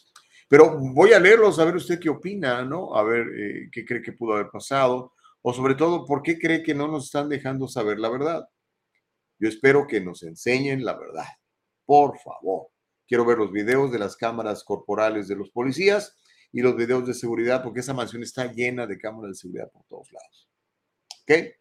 De acuerdo a lo, que han dicho hasta ahora, lo que dijo la, la procuradora de, de, Justicia de San Francisco, la District Attorney, es que eh, el cuate este rompió con el martillo y se metió, pero el hoyo es muy pequeño. Pero bueno, vamos a, vamos a creer que sí fue, que él rompió el con el martillo y se metió. Llegó en calzones con unos ligueros en una bolsa. Rompió la ventana, se metió por la ventana, fue hasta la recámara de Pelosi. Eh, ¿Cómo dio con la recámara? Pues, imagino que no es una casita de dos recámaras, ¿verdad? Eh, llegó a la recámara y ahí lo despertó, es lo que dice, ¿no? Y que no lo dejaba salir, entonces eh, el señor Pelosi le dijo, ¿puedo ir al baño? Y que en el baño él tenía su teléfono celular cargando y que ahí llamó a la policía, que por cierto llegó en dos minutos. Y que cuando llegó la policía, eh, estaban forcejeando con, con el martillo y que la policía estaba ahí viendo y de repente el cuate toma el martillo y le pega un, martillazo en la cabeza. Suena absolutamente absurdo, ¿no?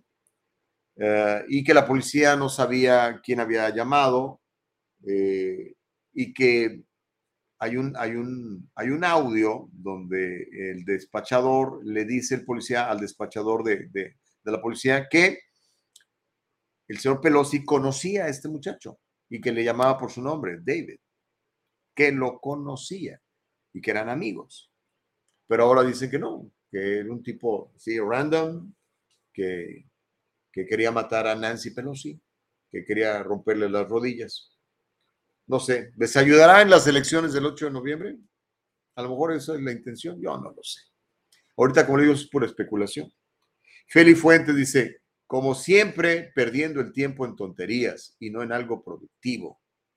Feli, ¿qué quieres que te diga?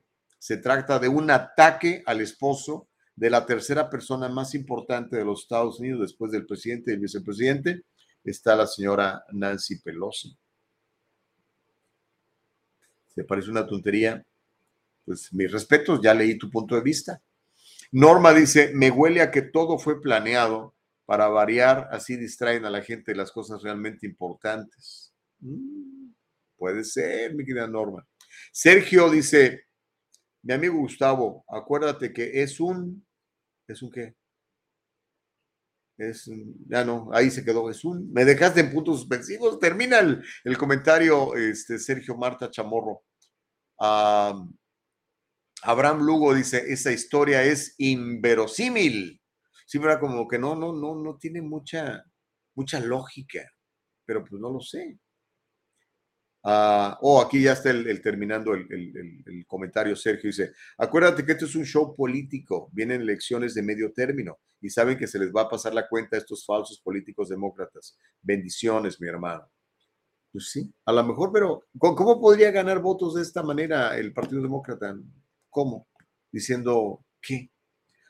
Este, ahora están diciendo que este cuate tenía este, un blog donde hablaba de conspiraciones y, de que odiaba, este, ¿cómo se llama?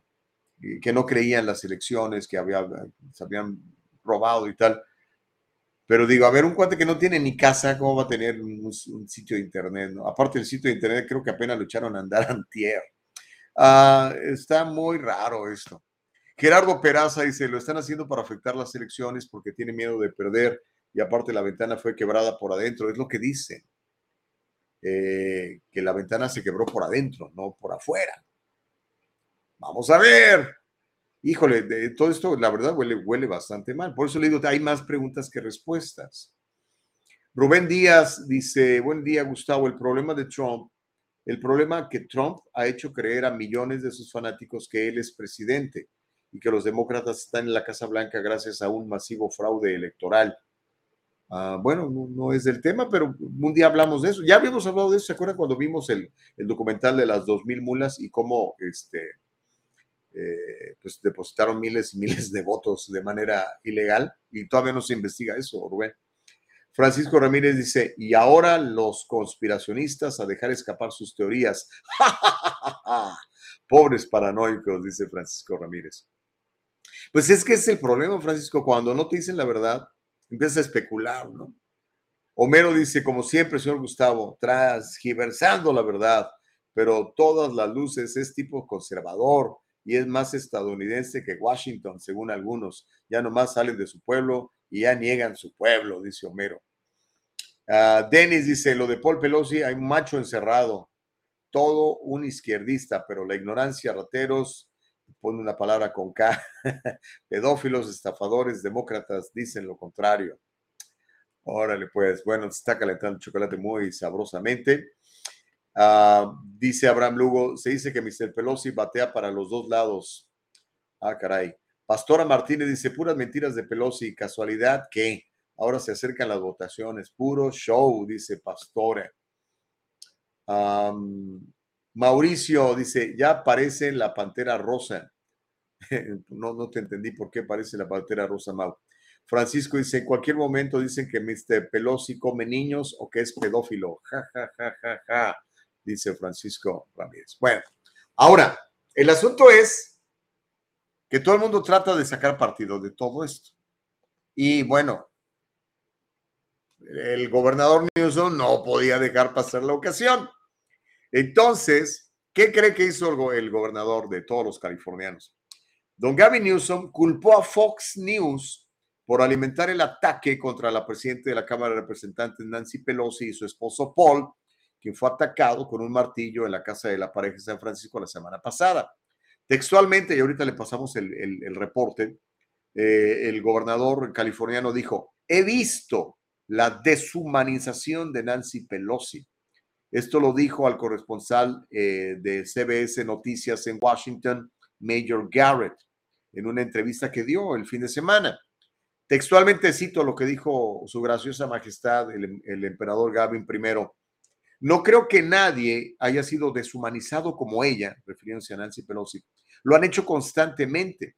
Dice, ahora vi a este tipo, y menciona el nombre de Jesse Waters, dice, ahora vi este tipo que es un presentador de Fox. Dice, ahora vi a este tipo, Jesse Waters, o algo así, en Fox News.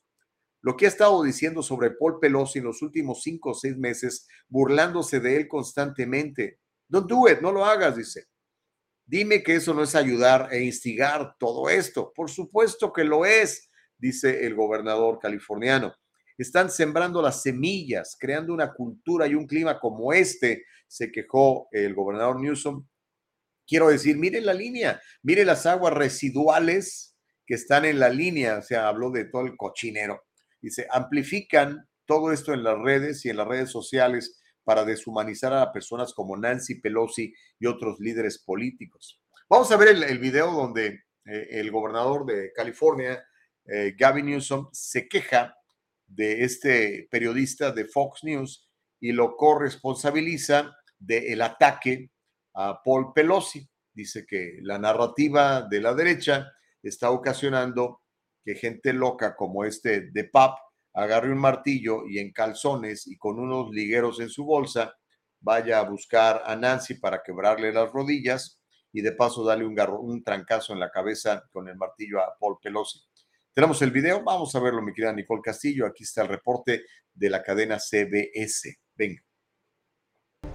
Welcome back to Red and Blue. I'm Caitlin Huey Burns. CBS News Chief Washington correspondent Major Garrett sat down for an exclusive interview with California's Democratic Governor Gavin Newsom in Santa Fe, New Mexico on Saturday, where he was campaigning. He spoke about threats to elected officials following the attack on House Speaker Nancy Pelosi's husband, Paul. I've seen the dehumanization of Nancy Pelosi. I don't think anyone's been dehumanized like she has consistently. I mean, I watched this one guy, was it Jesse Waters or something on Fox News, what he's been saying about Paul Pelosi the last five, six months, mocking him consistently. Don't tell me that's not aiding and abetting all this. Of course it is. They're sowing the seeds of creating a culture and a climate like this. I mean, it's, it's, look online, look at the sewage that is online that they amplify on these networks and in social media to dehumanize people like Nancy Pelosi and other political leaders. When Debbie Dingell, a distinguished member of Congress, Democrat from Michigan, tells Axios, someone will be killed who is a lawmaker, is she wrong? I, I don't want to feed that by even suggesting that's possible, but what evidence suggests it's not. I mean, I, I, I wasn't a baby in the 60s. I mean, I wasn't, you know, like, I, look, I know what over the last three years has come in my inbox. Trust me, you don't, because I'm not sharing it. I don't even share it with my wife. I got four kids. so I know a little bit about this. I mean, it wasn't just a recall against me, it was surround sound in every way, shape, or form. Uh, so, of this venom, uh, at a level I've, I've had, look, all, there's always folks in the extreme, and you roll your eyes. It's just, there's it something, comes with the arena, but this is different. This is something's different here. There's, you know, the mind is being stretched. People feel free to shove again. I mean, there's some certain universal values, and we just, once this election over, I, I just hope and pray that we can start to reconcile those differences because this can't continue. It just can't. And we will air more of Major Garrett's interview with California Governor Newsom tomorrow. Bueno, ahí, ahí veía algo. Bueno, está bien guapo. Se diga cosas. Andaba en campaña en Nuevo México. O sea, tiene unas elecciones el 8 de noviembre aquí. Obviamente, no, no, no, no tiene ninguna consideración por su rival remo, de, eh, republicano, el señor Daly. Yo voy a votar por Daly, por cierto. Eh, pero él anda, él, quiere ser presidente de los Estados Unidos. ¿okay? Entonces andaba en Nuevo México haciendo campaña. Pero bueno, ¿pero qué cree? Este, la cosa no paró allí, porque después de que el gobernador Newsom acusa a este periodista de Fox de promover la, la violencia en contra de Pelosi, y es que este muchacho Jesse Waters, cuando arrestaron a Pelosi por borracho, él eh, investigó, investigó, investigó y no paró hasta que logró que la policía de San Francisco liberara los, los, los, videos del arresto de Pelosi, que no los querían soltar. Y entonces, pues, eso le molestó mucho a, a al gobernador, ¿no? Ya ve que creo que él, él es sobrino de Pelosi, ¿eh? Sí, sobrino. Pero bueno, Jesse Waters, el periodista este de Fox, le respondió, le respondió ayer y acusó a Newsom de hacer más para ayudar a instigar al hombre sospechoso de agredir a Paul Pelosi que nadie. El gobernador de California, estoy citando textualmente las palabras del periodista de Fox, el gobernador de California, Gavin Newsom, se postula para presidente. Entonces, dice, cuando un adicto a las drogas, indigente, con una enfermedad mental, que ha cometido crimen tras crimen tras crimen en su estado y nunca fue deportado por el asunto del estado santuario, ataca a Paul Pelosi con un martillo, Gavin Newsom tiene que culpar a cualquiera menos a sí mismo, dijo Jesse Waters. Gavin Newsom cree que si te burlas de un demócrata, lo pones en una lista de blancos para ir a pegarle.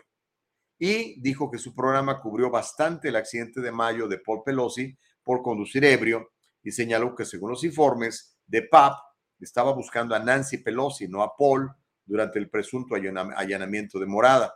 Pero mire, para ser completamente fair, justo, vamos a mostrar el video en donde ayer Jesse Waters le responde a Gavin Newsom y le dice que el verdadero responsable de que haya locos en la calle, drogadictos en la calle, indocumentados en la calle, criminales en la calle en California es él y no el periodista que solamente reporta lo que pasa. Entonces, vamos a ver el, el, video donde le responde, está muy sabroso. Y, por favor comente, quiero, quiero leer sus puntos de vista, estamos en el diálogo libre. ¿Quién es más responsable? ¿Un periodista que reporta lo que está pasando en California o el gobernador de California, que primero fue alcalde ocho años de San Francisco? Y San Francisco es un cochinero, no sé si ha ido a San Francisco, es un cochinero, está lleno de droga, está lleno de popó en las calles, de agujas hipodérmicas, de inseguridad y, mucha gente como zombies caminando por las calles, igual que en Los Ángeles. Pero en San Francisco se nota mal porque es más chiquito. Pero bueno, aquí está lo que le responde el periodista a su graciosa majestad, el emperador de California, Gavin I. Échatelo, mi querida Nicole Castillo.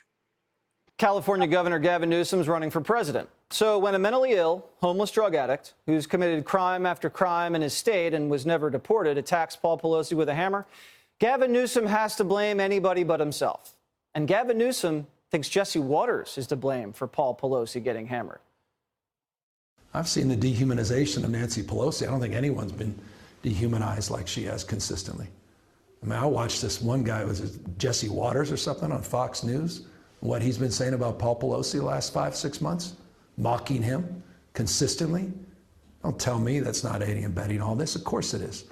They're sowing the seeds of creating a culture and a climate like this. I mean, it, it's, it's, look online. Look at the sewage that is online that they amplify on these networks and in social media to dehumanize people like Nancy Pelosi and other political leaders. First of all, Gav, thanks for watching, but let's set the record straight. Paul Pelosi got drunk and nearly killed someone with his car. And then the Napa County DA, hey, Allie, made it go away. We reported that Paul Pelosi got special treatment and mocked him for trying to bribe officers with a PBA donor card. We had to wait forever to get to the bottom of what happened that night, and there's still questions we have. But Gavin Newsom thinks if you mock a Democrat, it puts him on a target list. So Gavin's saying that by saying that he uses more hair gel than John Travolta in Greece, it's going to make people show up to his house with hammers. We've always said Gavin's biggest flaw, he's not very smart. The deranged drug addict who talks to fairies and lives on a school bus didn't watch prime time and head on over to Pelosi's house with a hammer. And has Gavin read the affidavit? Because DePape wasn't going over there to get Paul, he was going there for Nancy. If anything, Gavin Newsom has done more to aid and abet this attack on Paul Pelosi than anybody. David DePape is a homeless criminal and an illegal alien. DePape overstayed his visa for years, committed crimes. California is a sanctuary state, so he was never deported. So let me ask you a question Who's more at fault here? The governor who didn't deport the deranged drug addict felon who thinks he's Jesus? Or the news guy who fairly covered Paul's DUI case? I think we both know the answer. But it's not just me they're targeting. Joe Biden managed to blame the entire Republican Party. You can't condemn the violence unless you condemn those people who continue to argue the election was not real, that it's being stolen, that all the all the malarkey that's being put out there to undermine democracy. You can't just apologize and say the violence. It affects people's mentality. It affects how people think. Condemn what produces the violence, and this talk produces the violence. And then the media blamed the Paul Pelosi attack on January 6th. Police say zip ties were found at the scene, just like the ones found on those who were hunting Nancy Pelosi at the Capitol on January 6th. And that's not the only similarity. Zip ties. He had zip ties with him. What does that tell you? Uh, and duct tape and was asking for Nancy that this was a violent act targeted against the Speaker of the House. There's a performative nature of, of the political violence we've seen. We saw it on, on January 6th. It was very similar to January 6th. It's reports that the same chant was used by this guy they have in custody that was used on January 6th in the attack on the U.S. Capitol. I'm not making this up. Do you know who also had zip ties? Nicholas Roski. Sound familiar? That was the liberal fanatic who tried to assassinate Brett Kavanaugh. He also had duct tape, a hammer, a gun, and a crowbar. But for some reason, the media forgot all about that story. The Democrats accused Kavanaugh of racism, gang rape, drugging women, then leaked that he was going to overturn Roe v. Wade, and a madman zipped across the country ready to kill. Did the media blame themselves? Did the media tone down their language? No. The media dropped the story like a bad habit. And now CBS is demanding Republicans drop their ads before the midterms. Republican candidates have spent more than 116 million on ads that mention Speaker Pelosi by name in this cycle. If this is about the issues, why should make it about the issues? Why not depersonalize it? It is absolutely about the issues. We are It is eight the direct days result- out. Don't you think this needs to change? Why not Again. pull some of these ads? I see. So no one's allowed to criticize Nancy's politics ever again, especially not before a wave. We're just supposed to lay down and let Democrats win and pull the ads. They're not mentioning that David DePape's ex said he was an Obama guy and a progressive. But the media and the left are jumping on the Republicans are to blame wagon. When the Bernie bro who shot Steve Scalise, did you hear any of us blaming Bernie? But the same can't be said for members of the media who celebrated attacks on Republicans, like when Rand Paul got his ribs cracked by his neighbor. And MSNBC gushed about how it was one of their favorite stories. New details today on the incident that left Senator Rand Paul with six broken ribs. This might be one of my favorite stories. Don't you love when Republican senators' ribs get cracked? It was one of their favorite stories. How come Gavin Newsom didn't say anything about that? Hey, Sean Hannity here. Hey, click here to subscribe to Fox News YouTube. Ok. Se armó la polémica. Ahora, si yo fuera este, este muchacho, este Warren, estaría yo bien contento de que el Newsom me dé notoriedad nacional, imagínate. Pero bueno, este, como bien dijo Waters, una de las fallas más grandes que tiene el gobernador de California es que no es muy inteligente. No lo dije yo, lo dijo el señor. Ay, Dios mío de mi vida. Sabrosa la polémica. Vamos a leer todos sus puntos de vista porque todavía esto no termina. Mire, le quiero platicar lo que, lo que va a pasar en los próximos días, porque va a comparecer este muchacho de PAP que, eh, de acuerdo a, a su exmujer y madre de dos de, de sus dos hijos, está mal de la cabeza, consume drogas psicodélicas muy fuertes y por un tiempo se, cre- se creyó Jesucristo. ¿Qué estaba haciendo allí? ¿Cómo llegó allí? Bueno, esperemos po- pronto saberlo. Mientras tanto, déjeme leer sus puntos de vista. Homero Escalante dice, señor Gustavo Vargas, con la evidencia que se está presentando, quien mandó a este loco a atacar a la Pelosi fue Fox News, pues no tiene manera de atacar al gobernador que dirige la mejor economía de todo el país, exitosamente, por cierto. Ahora, vea, tiene un programa para dar. Okidoki. Mauricio Reyes dice, deja de ver Fox News, es como ver Univision. dice Mauricio Reyes. Myron Duarte dice, let's go, Brandon. Lagartija estreñida, shut the F up, work on the economy instead. Ay, don Marion. y como que siento que ya la gente está un poquito harta, ¿no? Miren, saque todos sus, sus puntos de vista este 8 de noviembre, que es el día de las elecciones, y vote de acuerdo a lo que le parezca mejor, ¿no? Y ya le dije por quién voy a votar. Voy a votar por Daly, voy a votar por este Hawkman, este, y al rato le digo, me, me faltan más candidatos, al rato le digo a los demás. A Magali Laguna dice, bien, Jesse Waters, dile la verdad a los hipócritas, demon rats, ya no son demo, democrats, son demon rats. Órale, Magali, andas brava, andas brava. Dennis Torres dice, en YouTube, Fox News es lo que veo porque ahí sí dicen la verdad con pruebas. Los otros solo son una bola de mentirosos amantes de la porquería y basura. Viva la ignorancia, dice Dennis. Abraham dice, es su tía vamos, se refiere a Nancy, es tía de, del, uh, gobernador. Dice, es su tía que puede hablar. Gay Newsom pregunta con qué dinero pagan esa casa los Pelosi en uno de los barrios más caros de San Francisco. Si se hacen cuentas correctas del salario de los dos, no creo que para que dé para esa casa. Pregunta, ¿dónde estaban los guardaespaldas? Es lo que yo digo, ¿dónde estaban? ¿Dónde estaban? ¿Dónde estaba la seguridad? Eh, eso, espero que nos lo contesten pronto. Myron dice, let's go Newsom, ja, ja, ja, my, my, y pone unas caritas ahí como vomitando, órale. Francisco Ramírez dice, sigan tratando, sigan tratando. Al final Newsom les va a volver a patear el trasero, dice Francisco Ramírez. Dice, en cualquier momento dicen que Mr. Bueno, ya lo había leído, que Mr. Pelosi come niños o es pedófilo, ja, ja, ja. Norma García Romero dice, estamos hasta la... Mmm, la, mm, ¿qué será la, la mamá? Yo creo, ¿verdad?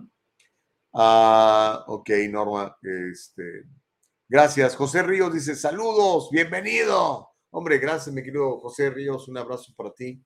Sí, este, estuvimos fuera, pero ya, ya estamos acá de, regreso en, en, el diálogo libre. Ok, gracias por sus comentarios. Siga participando, por favor. Hay muchas más noticias y nos quedan 15 minutos todavía de programa.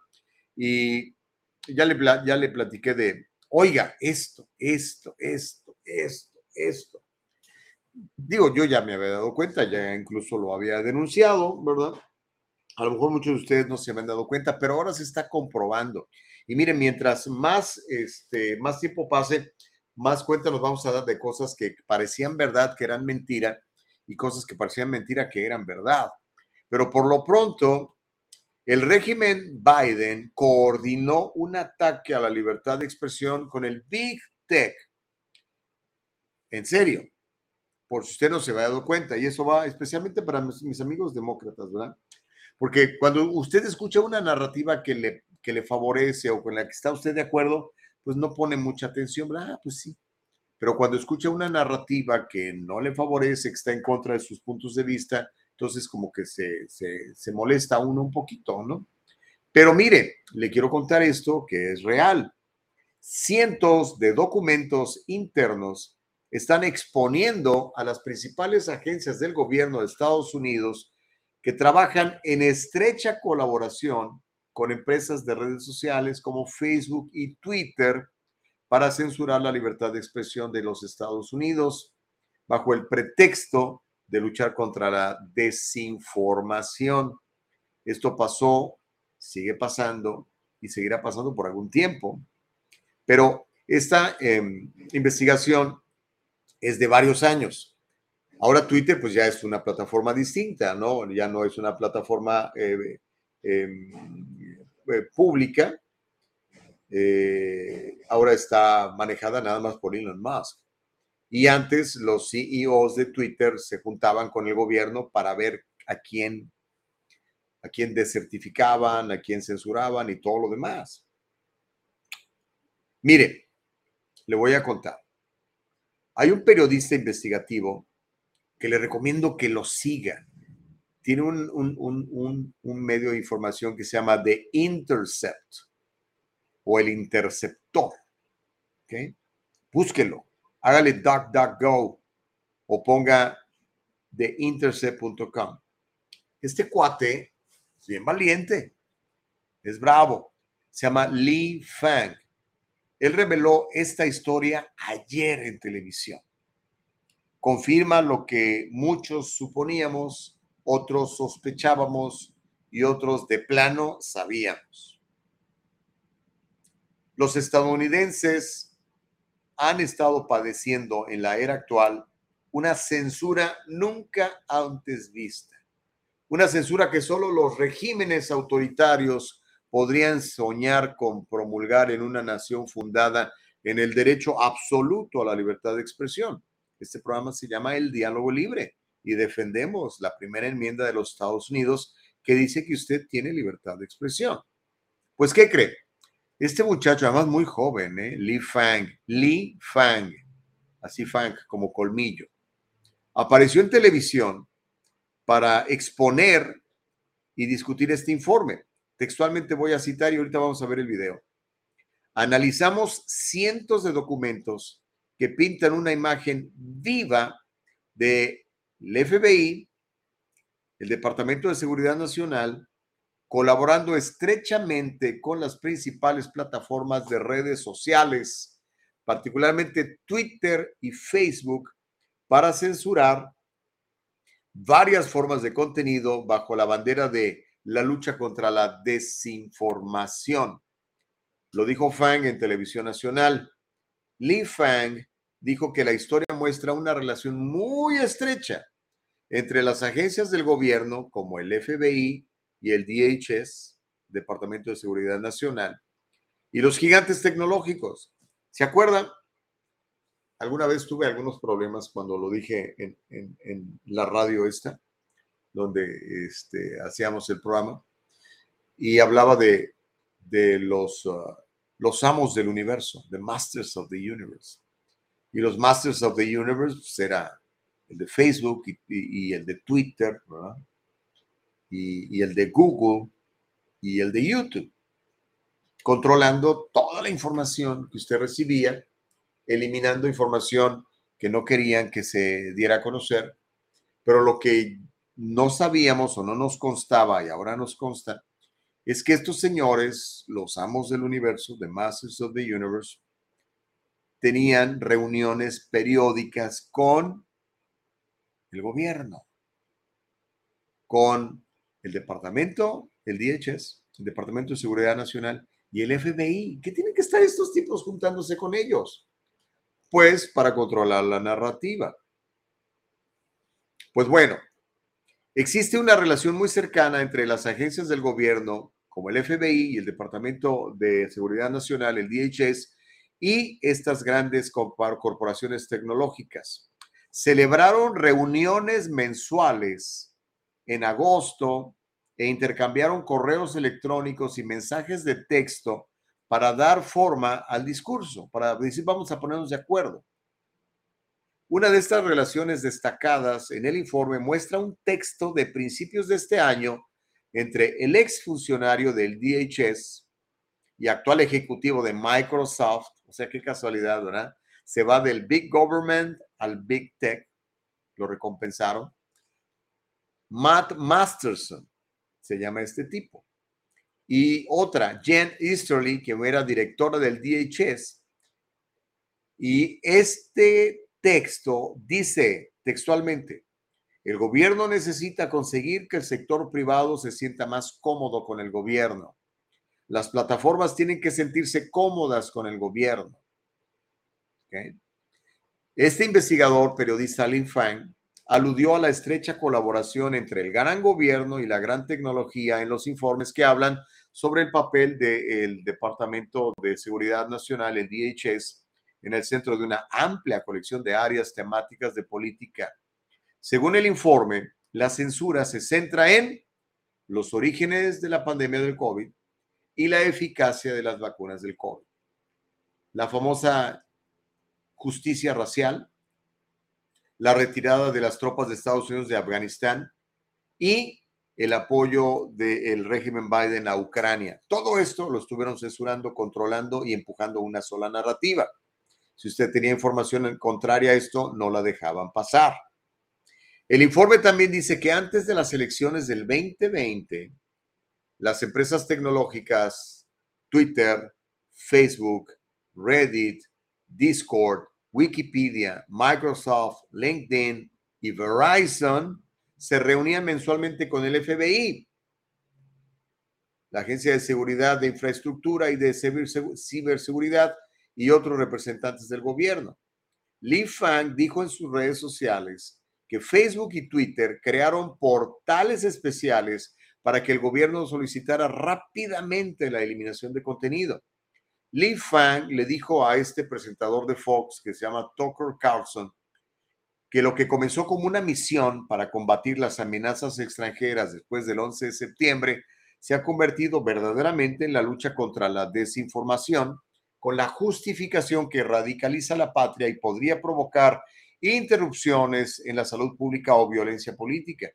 El informe de The Intercept también incluye una entrevista anónima con un funcionario del FBI que dijo que el departamento lo reasignó desde su trabajo habitual de contrarrestar los servicios de inteligencia para empezar a monitorear las cuentas de las redes sociales estadounidenses durante todas las quemazones y destrozos que hizo Black Lives Matter y Antifa en el 2020 con la complacencia de los gobiernos demócratas locales. Si así que tienen una justificación, todos tenemos estos documentos y están impulsando esta amplia agenda de censura. Tómala cachetón. Ahora, me gustaría que los medios en español hablaran de esto, no lo van a hacer. Bueno, a lo mejor uno, sí, se llama voz.us, le recomiendo ese periódico en español, voz.us, o The Epoch Times, que también lo puede leer en español. Pero toda esta información pues, no la teníamos antes, ¿ok? Y ahora la tenemos. Y más que vamos a tener con la compra de Twitter de parte de Elon Musk, si cumple con su promesa de no censurar a nadie y hay gente que tiene mucha información que estaba esperando para, pues, para poderla publicar sin que la censuraran o sin que lo corrieran de su trabajo o sin que lo mataran, porque pues ya ve, también les dan chicharrón. Pero en fin, ah, ¿tenemos tiempo de pasar el video completo, Nicole? No sé qué tan largo está. Ah, bueno, por lo menos pusimos el, Twitter, ¿no? De, Columbia Google. ¿Sí lo viste, Nicole? ¿Sí lo, lo vimos? Porque no, no, no me di cuenta. Pero en fin, voy a leerlos. Dice Sally, los 13 de Afganistán, qué dolor que hayan censurado lo de esas muertes. Mal, muy mal, Biden. Sí, aquí está, este es el, eh, el, de lo, el, el, el tweet de los documentos filtrados que muestran cómo Facebook y Twitter trabajaron muy cercano con el FBI y el DHS para combatir la desinformación. Hay un video ahí, a ver si lo puedes poner, Nicole, si lo puedes poner el, el video que está dentro del tweet, sería buenísimo. Este, este, donde Lee Fang, ese chavito, este cuate debería de ganar el premio Pulitzer, este sí es periodista de a de veras. Este, no toda esa bola de payasos que han estado recibiendo sus premios Pulitzer, que es puro cuento.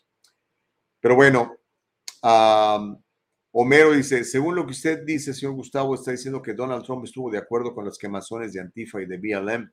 No, todo lo contrario, brother. Lo que pasa es que, pues, ¿dónde pasó todo esto? En las ciudades demócratas. Eh, acuérdate lo que decía la, la loca esta de, de Seattle, ¿no? Que era el, el, verano, un verano muy, ¿cómo dijo? Un verano de, verano de paz, no sé qué tonteras dijo.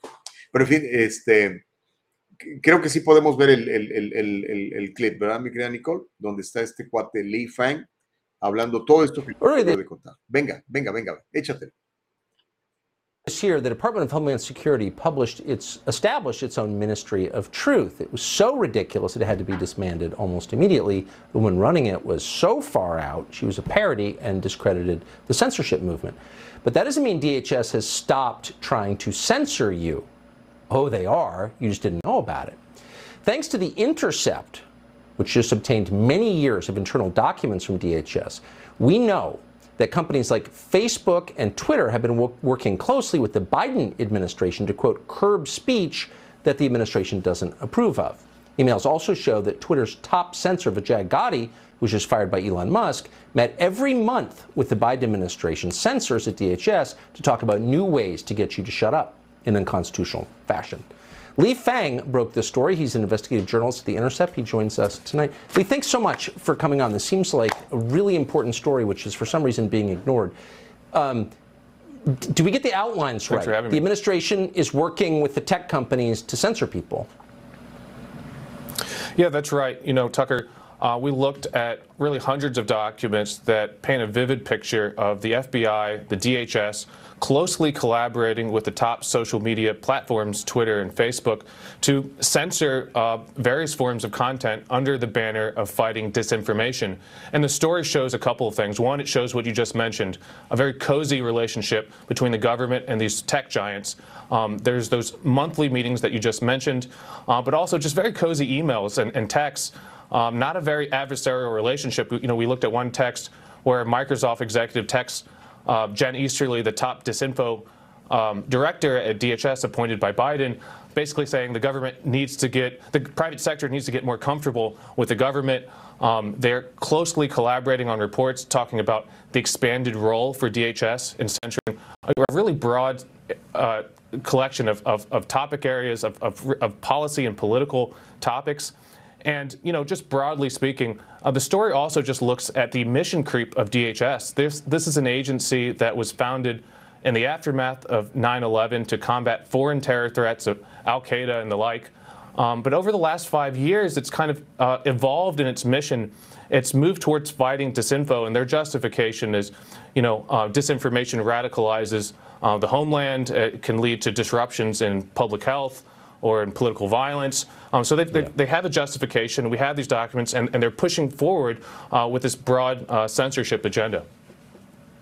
Criticizing the people in charge is dangerous. Um, you know, I, I don't know why you did this story uh, at the at the Intercept. I'm just so grateful that you did. It's a great story. It's a huge public service. I hope you're rewarded for it. I doubt you will be, but you should be. Li Fang, thank you very well, much. Thank you for having me. Ahí veía ese muchacho Lee Fang. De Intercept, se lo recomiendo. hay una entrevista que acaba de hacer este cuate Carlson con, con el presidente de, El Salvador, está muy buena. A ver si le, logro conseguir un pedacito para mañana, donde básicamente dice, CNN me vale, dice, no tiene ninguna repercusión. Y lo compara con el noticiario de mayor audiencia de, de El Salvador. Dice, el noticiario de televisión de mayor audiencia en El Salvador tiene más audiencia que los noticiarios de CNN en todos Estados Unidos, dice, básicamente no me importa lo que digan. Los hizo pedazos. A ver si le puedo conseguir el, clip mañana y platicamos un poquitito de, de, la popularidad tan grande que tiene este el presidente de El Salvador. Pero volviendo a ese asunto, oiga, qué grave, ¿no? Y es que, yo no sé si se acuerda, pero cuando el ataque a las Torres Gemelas, que hay muchas historias conspirativas al respecto, ¿verdad? Muchas, se las conoce. el Congreso se apresuró a aprobar una cosa que se llama The Patriotic Act, el acta patriota o patriótica, que básicamente le da al gobierno toda la autoridad de meterse en su vida privada. Toda. Fue cuando nos empezaron a revisar hasta los calzones para subirnos al, avión, ¿se acuerda? ¿Qué, qué molesto es eso. Ahí es donde digo yo, chingo, quisiera tener un jet privado. Me, molesta tanto que me tengan que quitar yo los zapatos y la gorra, que porque la mejor y que no puedo pasar el shampoo, que porque todas esas cosas que nos están obligando a hacer, ¿no? Ah, a partir de ese año, el, gobierno eh, tiene toda la autoridad de revisarte lo que les dé su gana en el momento que les dé su gana. Eso es serio y ningún presidente lo ha derogado después de que Bush lo firmó, Bush hijo, que todos los congresistas lo aprobaron sin leerlo, así como aprobaron las inyecciones estas, sin, sin ver las consecuencias. Eh, y bueno, eso, eso, eso está vigente. Eso está vigente desde, desde ese año, desde pues, prácticamente inicio de, la década del, del 2000 cómo la ve desde ahí. Y mire, pasó después de Bush, pasó Obama, después de Obama pasó Trump y ninguno lo ha, lo ha derogado. A mí me parece que es anticonstitucional, porque está por encima de la Constitución y se opone a la Constitución. A mí me parece, ojalá alguien lo, lo desafíe y ahora que hay gente decente en la Suprema Corte de Justicia, esto se elimine que no, no tiene derecho el gobierno de meterse en tu vida de esa manera, ¿no? Pero por lo menos eso creo yo. Y ahorita estoy seguro que por todos lados me están viendo y escuchando, ¿no? Pero eso es lo que yo creo. Pero en fin, ah, Mike Suárez dice, la neta, el programa de hoy estuvo muy aburrido. Espero que mañana sea diferente. Feliz día. Ok, Mike, tú sugiere cosas. ¿Quieres que entreviste a algún reggaetonero o alguna bailarina o algo? ¿Por qué te, por qué te pareció aburrido, Mike? Gabriel Calderón dice, queremos eventos de, del DL. ¿Queremos eventos del DL? Ok, no, no, sé a qué te refieres, Gabriel. Manuel Morales dice, políticos igual a basura. Estamos, creo que estamos de acuerdo, Manuelito. Josefina Chávez dice, lo que pasó en Afganistán, eso fue traducción a la patria. Shame on Biden. Let's go, Brandon. Homero dice, pobrecito, se terminan haciendo bolas solos. Manuel dice, para ti todos los periodistas de derecha dicen la verdad. No. De hecho, yo no, mira, yo creo que hay periodistas con, con, valores de, liberales o con valores conservadores. ¿ah? Por ejemplo, en el caso mío, yo ni me considero periodista, yo simplemente soy un comunicador, un comentarista, ¿no? Aunque estudié periodismo, en realidad no, no lo ejerzo, o sea, yo no ando persiguiendo la noticia y no, ni escribiendo reportes, no, no, no lo hago. Este, pero yo pienso que un periodista debe de, pues de, de, dar a conocer lo que conoce, lo que sabe, pero pues es muy difícil, ¿verdad? La mayoría de los periodistas, yo creo que son liberales, son de izquierda, ¿no? Por eso vemos una narrativa más así, pero el compromiso debería ser con la verdad, aunque no nos guste, ¿verdad? Entonces, ¿por qué proteger a una persona? Por ejemplo, en el caso de este señor Pelosi, ¿no? Eh, si yo sé que el señor que estaba en calzones fue invitado por el señor, lo tengo que decir. Pero es que digo, no, es que entonces voy a dañar a mi partido, pues entonces ahí ya estamos mal, ¿no? Digo, asumiendo que así fuera, es mera, mera especulación, no me consta, ¿no? O, poniendo al otro lado, ¿verdad? Si yo sé que, que Donald Trump abusó sexualmente de alguien, ¿verdad? Y yo lo sé y soy periodista, lo tengo que decir, pero si digo, no, pues es que él es mi candidato, pues entonces ahí estamos mal, ¿no? Estamos mal. Pero en fin, los, le voy a leer algunos. Ah, ya, ya me pasé de la hora. Dice que Donald Trump, no, no, no estuvo de acuerdo. ¿Cómo estuvo de acuerdo? Claro que no. Noé Contreras dice, Gustavo, qué antiético que la gente extraña tu programa y te ofenden. Pues no, no me ofenden, Noé. O sea, otra vez vuelvo a, repetir, ¿no? Yo creo en el free speech. ¿okay? No creo en eso de hate speech. Ay, te voy a bloquear porque este es mi, mi ¿cómo le llaman? La, en la universidad. Y hay, hay lugares de trabajo donde tienen esa estupidez eh, safe space. This is my safe space. Aquí que nada me perturbe. No, señores. Como lo dijo muy claramente Elon Musk, ¿ok? La libertad de expresión es permitir que alguien diga algo que no me gusta y que me cae gordo. Alguien, como dijo, alguien que no, que no me cae bien, diga algo que no me gusta. Eso es free speech. Hate speech es un invento de la izquierda para limitarte a ti de, de que manifiestes tus puntos de vista. Entonces, si usted de aquí quiere publicar que soy un hijo de mi tiznada madre, tiene usted toda la libertad de hacerlo. Obviamente eso no me convierte a mí en un hijo de mi tiznada madre, ese es tu punto de vista, pero tienes derecho a manifestarlo, no me molesta. Tengo una piel de, rinoceronte, así que no se preocupen por mí, no, no van a herir mis sentimientos, ¿ok? Mirna Echeverría dice, hola Gus, y las calaveritas mañana. Les tengo la de, la de Gaby Newsom, me quedó buenísima. Me van a odiar los que lo aman, pero me quedó muy buena. Mañana, mañana voy a leer Calaveritas. Ernesto Gutiérrez Figueroa dice, la verdad es que no hubo fraude en las elecciones y lo quieres aceptar. Ah, ¿A qué elecciones te refieres? ¿A las del 2020? Okay, bueno, yo sí tengo mis dudas, ¿sí? sobre todo después de ver ese documental de, de 2000 News y todo ese asunto de que te estén mandando un montón de boletas por correo, a mí eso no me gusta.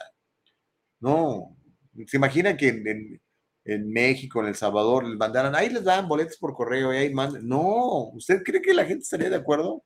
Pues nomás aquí con el asunto este del lockdown, ¿no? Y en California que existe el ballot harvesting. Yo te cuido tu voto, no te preocupes, yo lo llevo a depositar. ¿Cómo que es eso? No, hombre, estás loco. Eso, debe, eso para mí es anticonstitucional.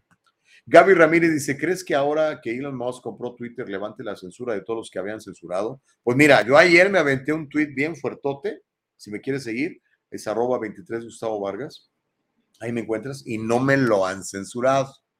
pues voy a seguir probándole, tanteándole el agua a los camotes, ¿verdad? Ah, qué bueno. ¿no?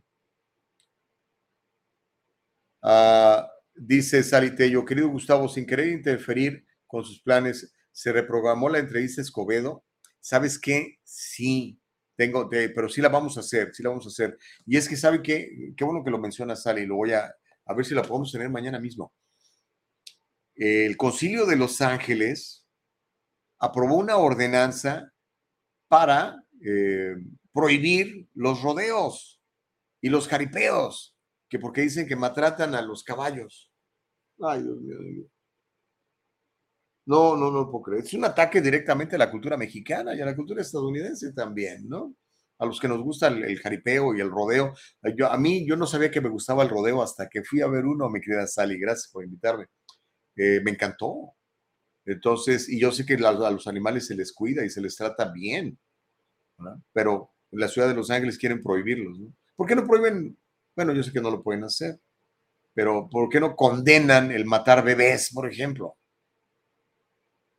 ¿Se ha fijado que casi todos estos medioambientalistas o eh, los de PETA están a favor de matar bebés? O sea, te firman una petición para que eh, las águilas de no sé qué sean eh, cuidadas, pero le dices, oye, ¿quiere usted proteger el derecho de, de- de vivir un bebé? No, no, no. ¿Qué es más valioso? La vida de un águila, con todo respeto, de un perro, de un caballo, que la vida de una persona, de un ser humano. Recuerde que Dios nos hizo a nosotros a su imagen y semejanza, no a los caballos ni a los perros. Digo, con todo respeto, a mí me gustan mucho los animales. Tengo una gatita ahora aquí en casa, que la queremos muchísimo, pero pues, obviamente no es más valiosa que la vida de mi mujer o la de mis hijos, ¿no?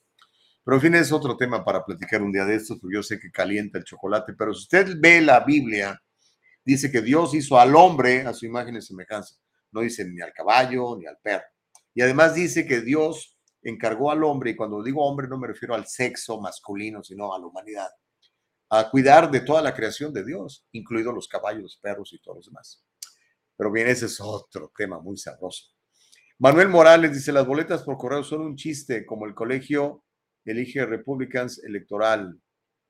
Pues es que así es, brother. Gracias a Dios así es. Si no, imagínate que fuéramos una democracia como el resto del mundo, entre Nueva York y Los Ángeles decidirían el futuro de todo el resto del país. No, qué injusto. No, no, no, no, no, no, no. Por eso hay dos senadores por cada estado. No, no, si nuestros padres fundadores son, fueron unos genios, son unos genios. Myron dice, si dices la verdad, pierdes su título de periodista activista. En este programa hay varios terengos que están perdidos, dice Myron. Gaby dice, yo te sigo. Ok, órale, Gaby. Gracias.